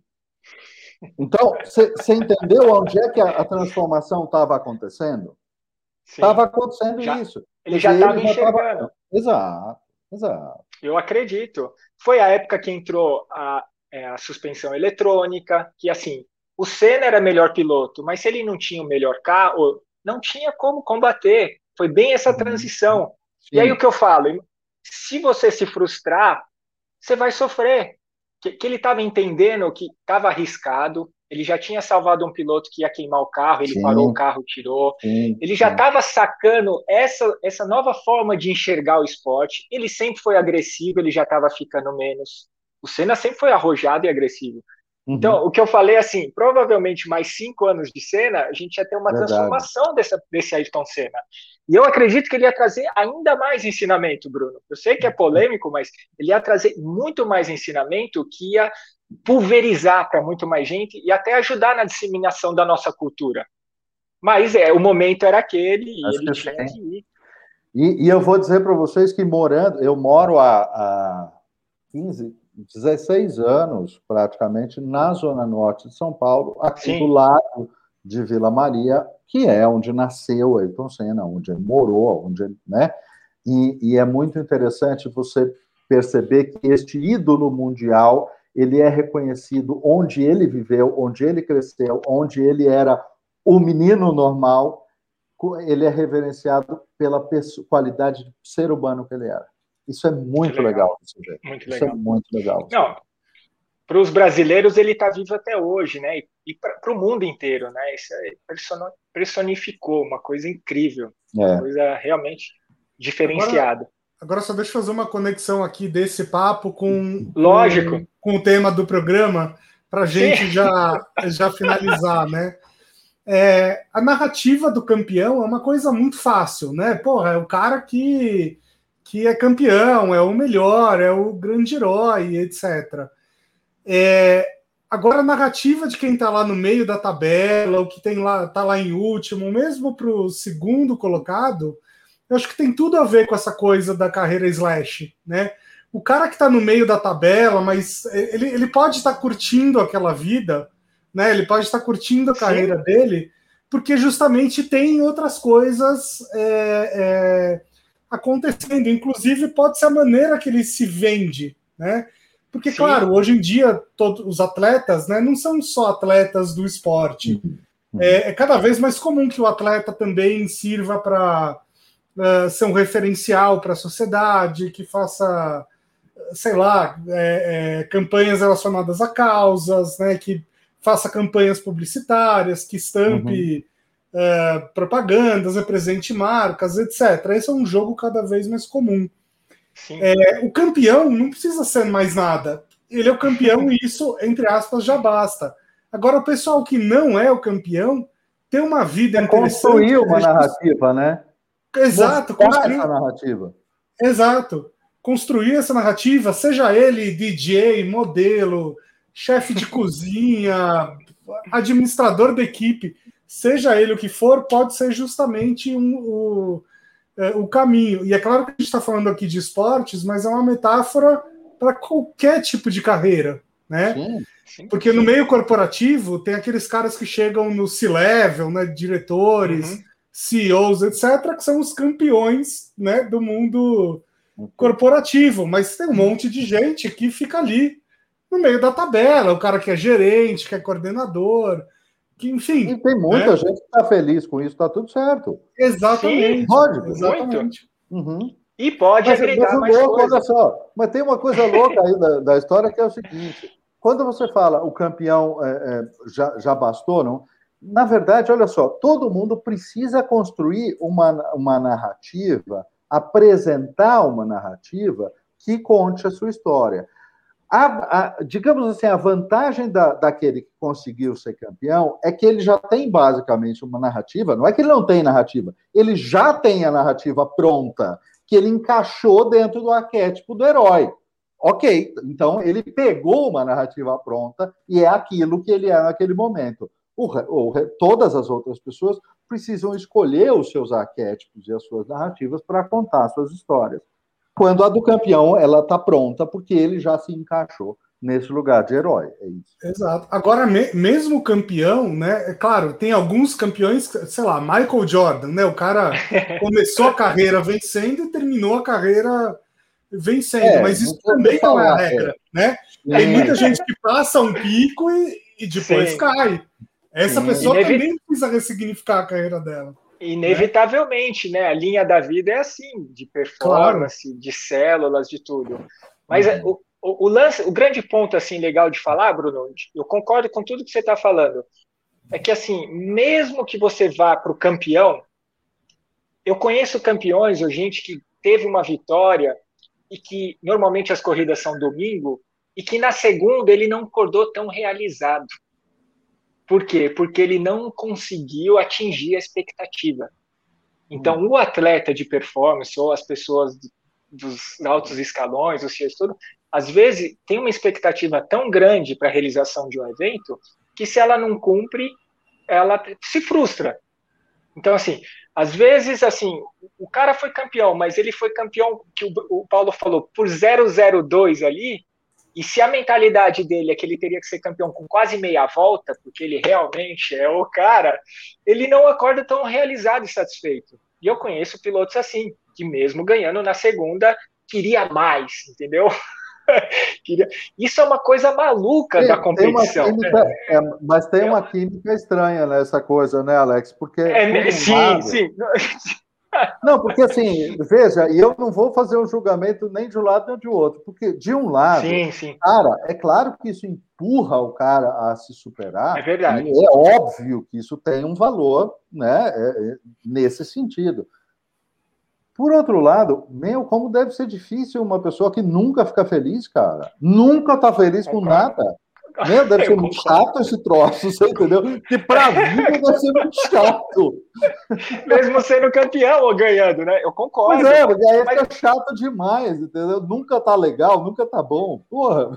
Mas é uma, é uma coisa que é, é assim, é complicada no, nesse âmbito, né? Eu não sei se na hum. profissão os CEOs têm isso também, mas como atleta tem, Paulo. Infelizmente, é uma coisa que sim corrói eles por dentro. E às vezes as pessoas saem da profissão com não que não é, sabe, com uma coisinha de depreciativa mesmo, uma coisa que puxa, não, não consegui é, dar o meu melhor ou me, se autossatisfazer, sabe? Eu não consegui ah, nesse, no, no meio corporativo no meu é. corporativo tem isso sim. É o. É. Então, Bruno, meio é igual. Segundo, é, o meio segundo da volta, ou a meia volta a mais, é sim. o bônus do final do ano. Verdade, é o crescimento meta. da empresa, é a meta, claro que tem. É, é, é. Não, são símbolos então, assim diferentes, mas, mas uh, são comportamentos parecidos. Mas eu continuo dizendo que para o CEO ou para o campeão, quer dizer, eu, tá não sei o que, eu não sei o que é que o que vale ali, o, o que, que, é mais recomendável, cada um tem a sua história para desenhar. Mas, é. de novo, é, é, muito legal você se superar porque você se melhora, mas tem certeza que você quer passar a vida inteira sendo feliz. Nunca, você nunca está feliz com nada, é. cara. Isso é muito chato, assim. Não se abrir essa oportunidade. É muito chato. Você feliz é uma coisa bacana, cara, de vez em quando. Ninguém é feliz o tempo inteiro, sim, né? mas sim. é uma coisa bacana. É. Mas para fechar isso daí, Bruno, que você falou, eu acho que assim, eu vou pôr a minha percepção só, tá? Eu concordo que quem ali tá com 16 anos, 15 anos, os meninos que hoje eu corro na Yamaha Brasil, realmente o foco deles é all-in, né? 100%, eles só fazem isso. Os meninos eles têm 15 anos estão em cima da moto mesmo, lá na, na Sim, pista? Tenho, é tem um menino que é meu amigo com 12 tá anos e ele ganhou uma prova. Só que o foco deles, Paulo, é ir para a Europa, é ir para ah. fora, ah. que é o que eu mais incentivo eles. Meu, vocês uhum. têm que sair do Brasil, se joga na Europa, onde é uma profissão piloto. De... Ah. Tem muita gente aqui, aqui no Brasil que não sabe que é uma profissão piloto de moto velocidade. Eu uhum. bato nas portas uhum. para patrocínio e, infelizmente, a moto tem uma conotação pejorativa. A pessoa acha que é maloqueiro, acha que, sabe, não, não existe um esporte. E eu já vi várias pessoas falar para mim, como assim? 2021, cara. E Meu tem, Deus. Tem gente que já vê moto e já, já, já tem uma repulsa, né, Paulo? Já acha que é, o cara é rebelde, ou já acha que é o, o motoboy que faz loucura na, no trânsito, ou o entregador, uhum. enfim, isso fica guardado na cabeça das pessoas. E até você conseguir explicar que é um esporte, que você treina, está num ambiente seguro, controlado, num ambiente que tem visibilidade, que é do Brasil, que tem fábricas e não sei o quê, leva um tempo se a pessoa não sabe nada da área. Se for para um CEO aí que não, nem, nunca viu moto ou, ou, tem repulsa, né? Não gosta porque o primo da minha sobrinha, não sei o quê, teve um acidente. Ele sabe zero disso, Paulo. Zero, zero. Você é um cara que andou e sabe do prazer disso. Não, então, normalmente. Eu, amo, eu é, adoro. Eu ama, não né? ande mais. Embora eu não é. ande mais, porque, enfim, eu não tenho mais idade para essa brincadeira, mas Mas é, não, em São Paulo, né? Se eu, se ah, sim, sim, concordo. fosse muito, muito tranquilo, eu faria, teria moto com certeza. Mas na cidade de São sim. Paulo é muito perigoso. É. Mas a gente precisa sempre explicar que existe esse esporte, Paulo, que ele é sério, que ele traz visibilidade, que e para esses meninos eu falo, foca realmente lá para fora. Vai tentar uhum. fazer disso uma carreira, porque no mínimo você vai ter experiência de morar fora, que é o que eu tanto valorizo. No mínimo você vai aprender uma nova língua, vai aprender a cozinhar, aprender a fazer compra, limpar seu quarto, enfim, várias coisas que está no pacote. Mas para os outros atletas, Bruno, uhum. que eu me enquadro nessa do slash mesmo, realmente você precisa ter esse estado de fruição, de ficar feliz ali. Ficar, mesmo que você esteja na meiuca, se chegar em quarto, terceiro, quinto, voltar feliz, porque você se dispôs a esse fim de semana de competição, é mais uma das suas carreiras, você não depende 100% disso, mas na segunda-feira pode ser que você esteja um talk com outras pessoas, uma reunião, você tem um curso, ou você uhum. tenha que fazer uma outra coisa que precisa da sua integridade física, uma foto, um comercial, um desfile entendeu? Aí você tem que estar tá lá e ter esse prazer, porque depois, se você tiver na outra profissão, você tem que estar tá lá 100%. E eu depois do meu primeiro acidente muito grave, eu sofri um segundo acidente, que era a época que eu estava realmente fazendo a parte de repórter para rede TV tudo e me afastei. E aí eu aprendi ali que eu falei, puxa, eu tinha um outro compromisso como repórter com a televisão, cobrindo o campeonato, ajudando a divulgar o esporte que eu sou apaixonado, só que por um erro meu, que eu assumo, o segundo acidente foi 100% erro meu, e eu perdi essas coisas, sabe? Deixou de acontecer. Então, assim, você tem que lembrar, se você está ali, é um slash, tem outras profissões, você tem que medir, tem o peso, você não vai ali se expor ao máximo de risco para não cumprir com uma agenda da segunda-feira. E já que você tem uma agenda da segunda-feira, tire é a maior fruição possível do seu fim de semana de corrida, sem que ele não te deixe levar para sua agenda para segunda-feira.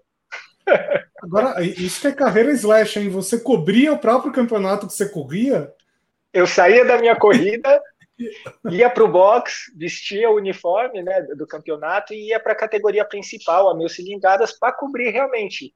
E estava muito legal, estava feliz, se encaixava, eu tinha adrenalina da pista, falava com os pilotos. Porém, numa corrida na chuva, eu me excedi realmente, eu achei que tava, queria por mais habilidade na chuva por conta da experiência perante os meninos e me envolvi no acidente. Nesse acidente eu rompi todos os ligamentos e quebrei os, os, ossos da outra perna sem ser o fêmur, quebrei dois ossos aqui, botei um monte de placa, pino, e o grande aprendizado desse foi esse, ó, você já tinha um outro compromisso e você falhou com esse outro compromisso, e uma das suas barras, slash, né, sua profissão que você se formou para ser comunicador, você não pode atuar, e eu fiquei alguns meses fora disso, e um projeto que eu tinha idealizado, Bruno e Paulo, eu tinha levado para o dono do campeonato, falei, acho que seria muito legal ter um repórter, um piloto que uhum. sabe dessa adrenalina, uhum. passar para o pessoal que está em casa. E estava em ascensão, crescendo, enfim, uhum. com Alexandre Barros correndo, tudo. Mas aí eu tive a minha história, o meu aprendizado, que é o que hoje eu tento pôr na, pôr na mas mesa, é, pôr no mas final é interessante, É interessante essa coisa que você trouxe agora também, Alex, é o seguinte, na medida em que você tem uma carreira slash, que é uma carreira múltipla aqui, né? Você tem várias outras coisas a levar em consideração, uh, porque não é fez uma coisa e acabou e pronto. Tem os impactos das suas decisões em uma carreira acontecendo em cima de outra carreira também. Muito interessante isso, né? Porque Exatamente. você tem que aprender a girar todos esses pratos ao mesmo tempo, vamos dizer assim, né? Aprender, essa é a boa palavra, aprender. É. Primeiro é o que eu falei no começo, com agenda, para você não sofrer de estar num evento querendo estar no uhum. outro. Uhum. Depois de você não perder a sua agenda por conta de uma profissão. Então, você vai aprendendo o tempo inteiro e gerir isso é fundamental para todos que querem ter essa carreira slash, né? E eu indico, porque eu acho que é uma tendência, viu, Bruno? Eu, principalmente com a pandemia, tenho vários amigos que começaram a fazer coisas diferentes, mexeu com artesanato, começou a fazer fazer coisas manuais ou começou a entrar em outros uhum. caminhos e que estão felizes. Pode ser uma nova fonte de renda, pode ser um, um jeito melhor de ocupar a sua agenda, né? Ocupar a cabeça para não ficar só se alimentando de informações que vêm de fora. Então, uhum. eu acho que isso aí não vai parar de crescer, não. Muito bem. Muito bom. Pessoal, já, já estamos aqui com quase uma hora e cinquenta de programa. A sensação cara de que fala tem, pra caramba. A sensação de que tem muito papo, ainda tem muita volta para dar aqui. Muito então a gente já te deixa pré-convidado para um, uma segunda rodada. Boa. É, Boa. Se alguém estiver ouvindo a gente ainda aqui, por favor, clica no sininho, é, assina o canal, assina o podcast se você estiver ouvindo o podcast. Uh, já deixo aqui o nosso super agradecimento pelo papo. Foi, foi incrível e certamente será incrível outras vezes. Uh, e Alex, é, deixo aqui um espaço para palavras finais. Faça o seu jabá, Boa. fale dos seus canais, como é que as pessoas te encontram, como é que as pessoas, Boa. enfim, te contratam e por aí vai. Legal, obrigado, Bruno. Antes de mais nada, Obrigado aos dois pelo convite. É realmente um prazer estar aqui, é, compartilhar essas coisas. É, sempre tem uma coisinha ou outra que é legal de falar e as pessoas podem pegar, nem que seja um, um brilhinho, né? E fazer sentido já vale a pena. eu acho que a gente tende a ir para esse caminho, pelo menos é o que eu acredito, tende a encontrar as pessoas que têm afinidade, igual eu tenho com o Paulo, a gente ficar junto, com o Bruno também, acompanhar e torcer. Eu acho que isso vai acontecer com, com minhas próximas parcerias.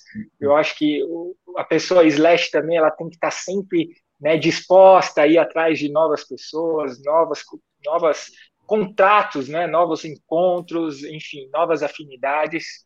E para as pessoas que estão nos ouvindo, é, eu tenho um canal no YouTube também, que é Alex Schultz.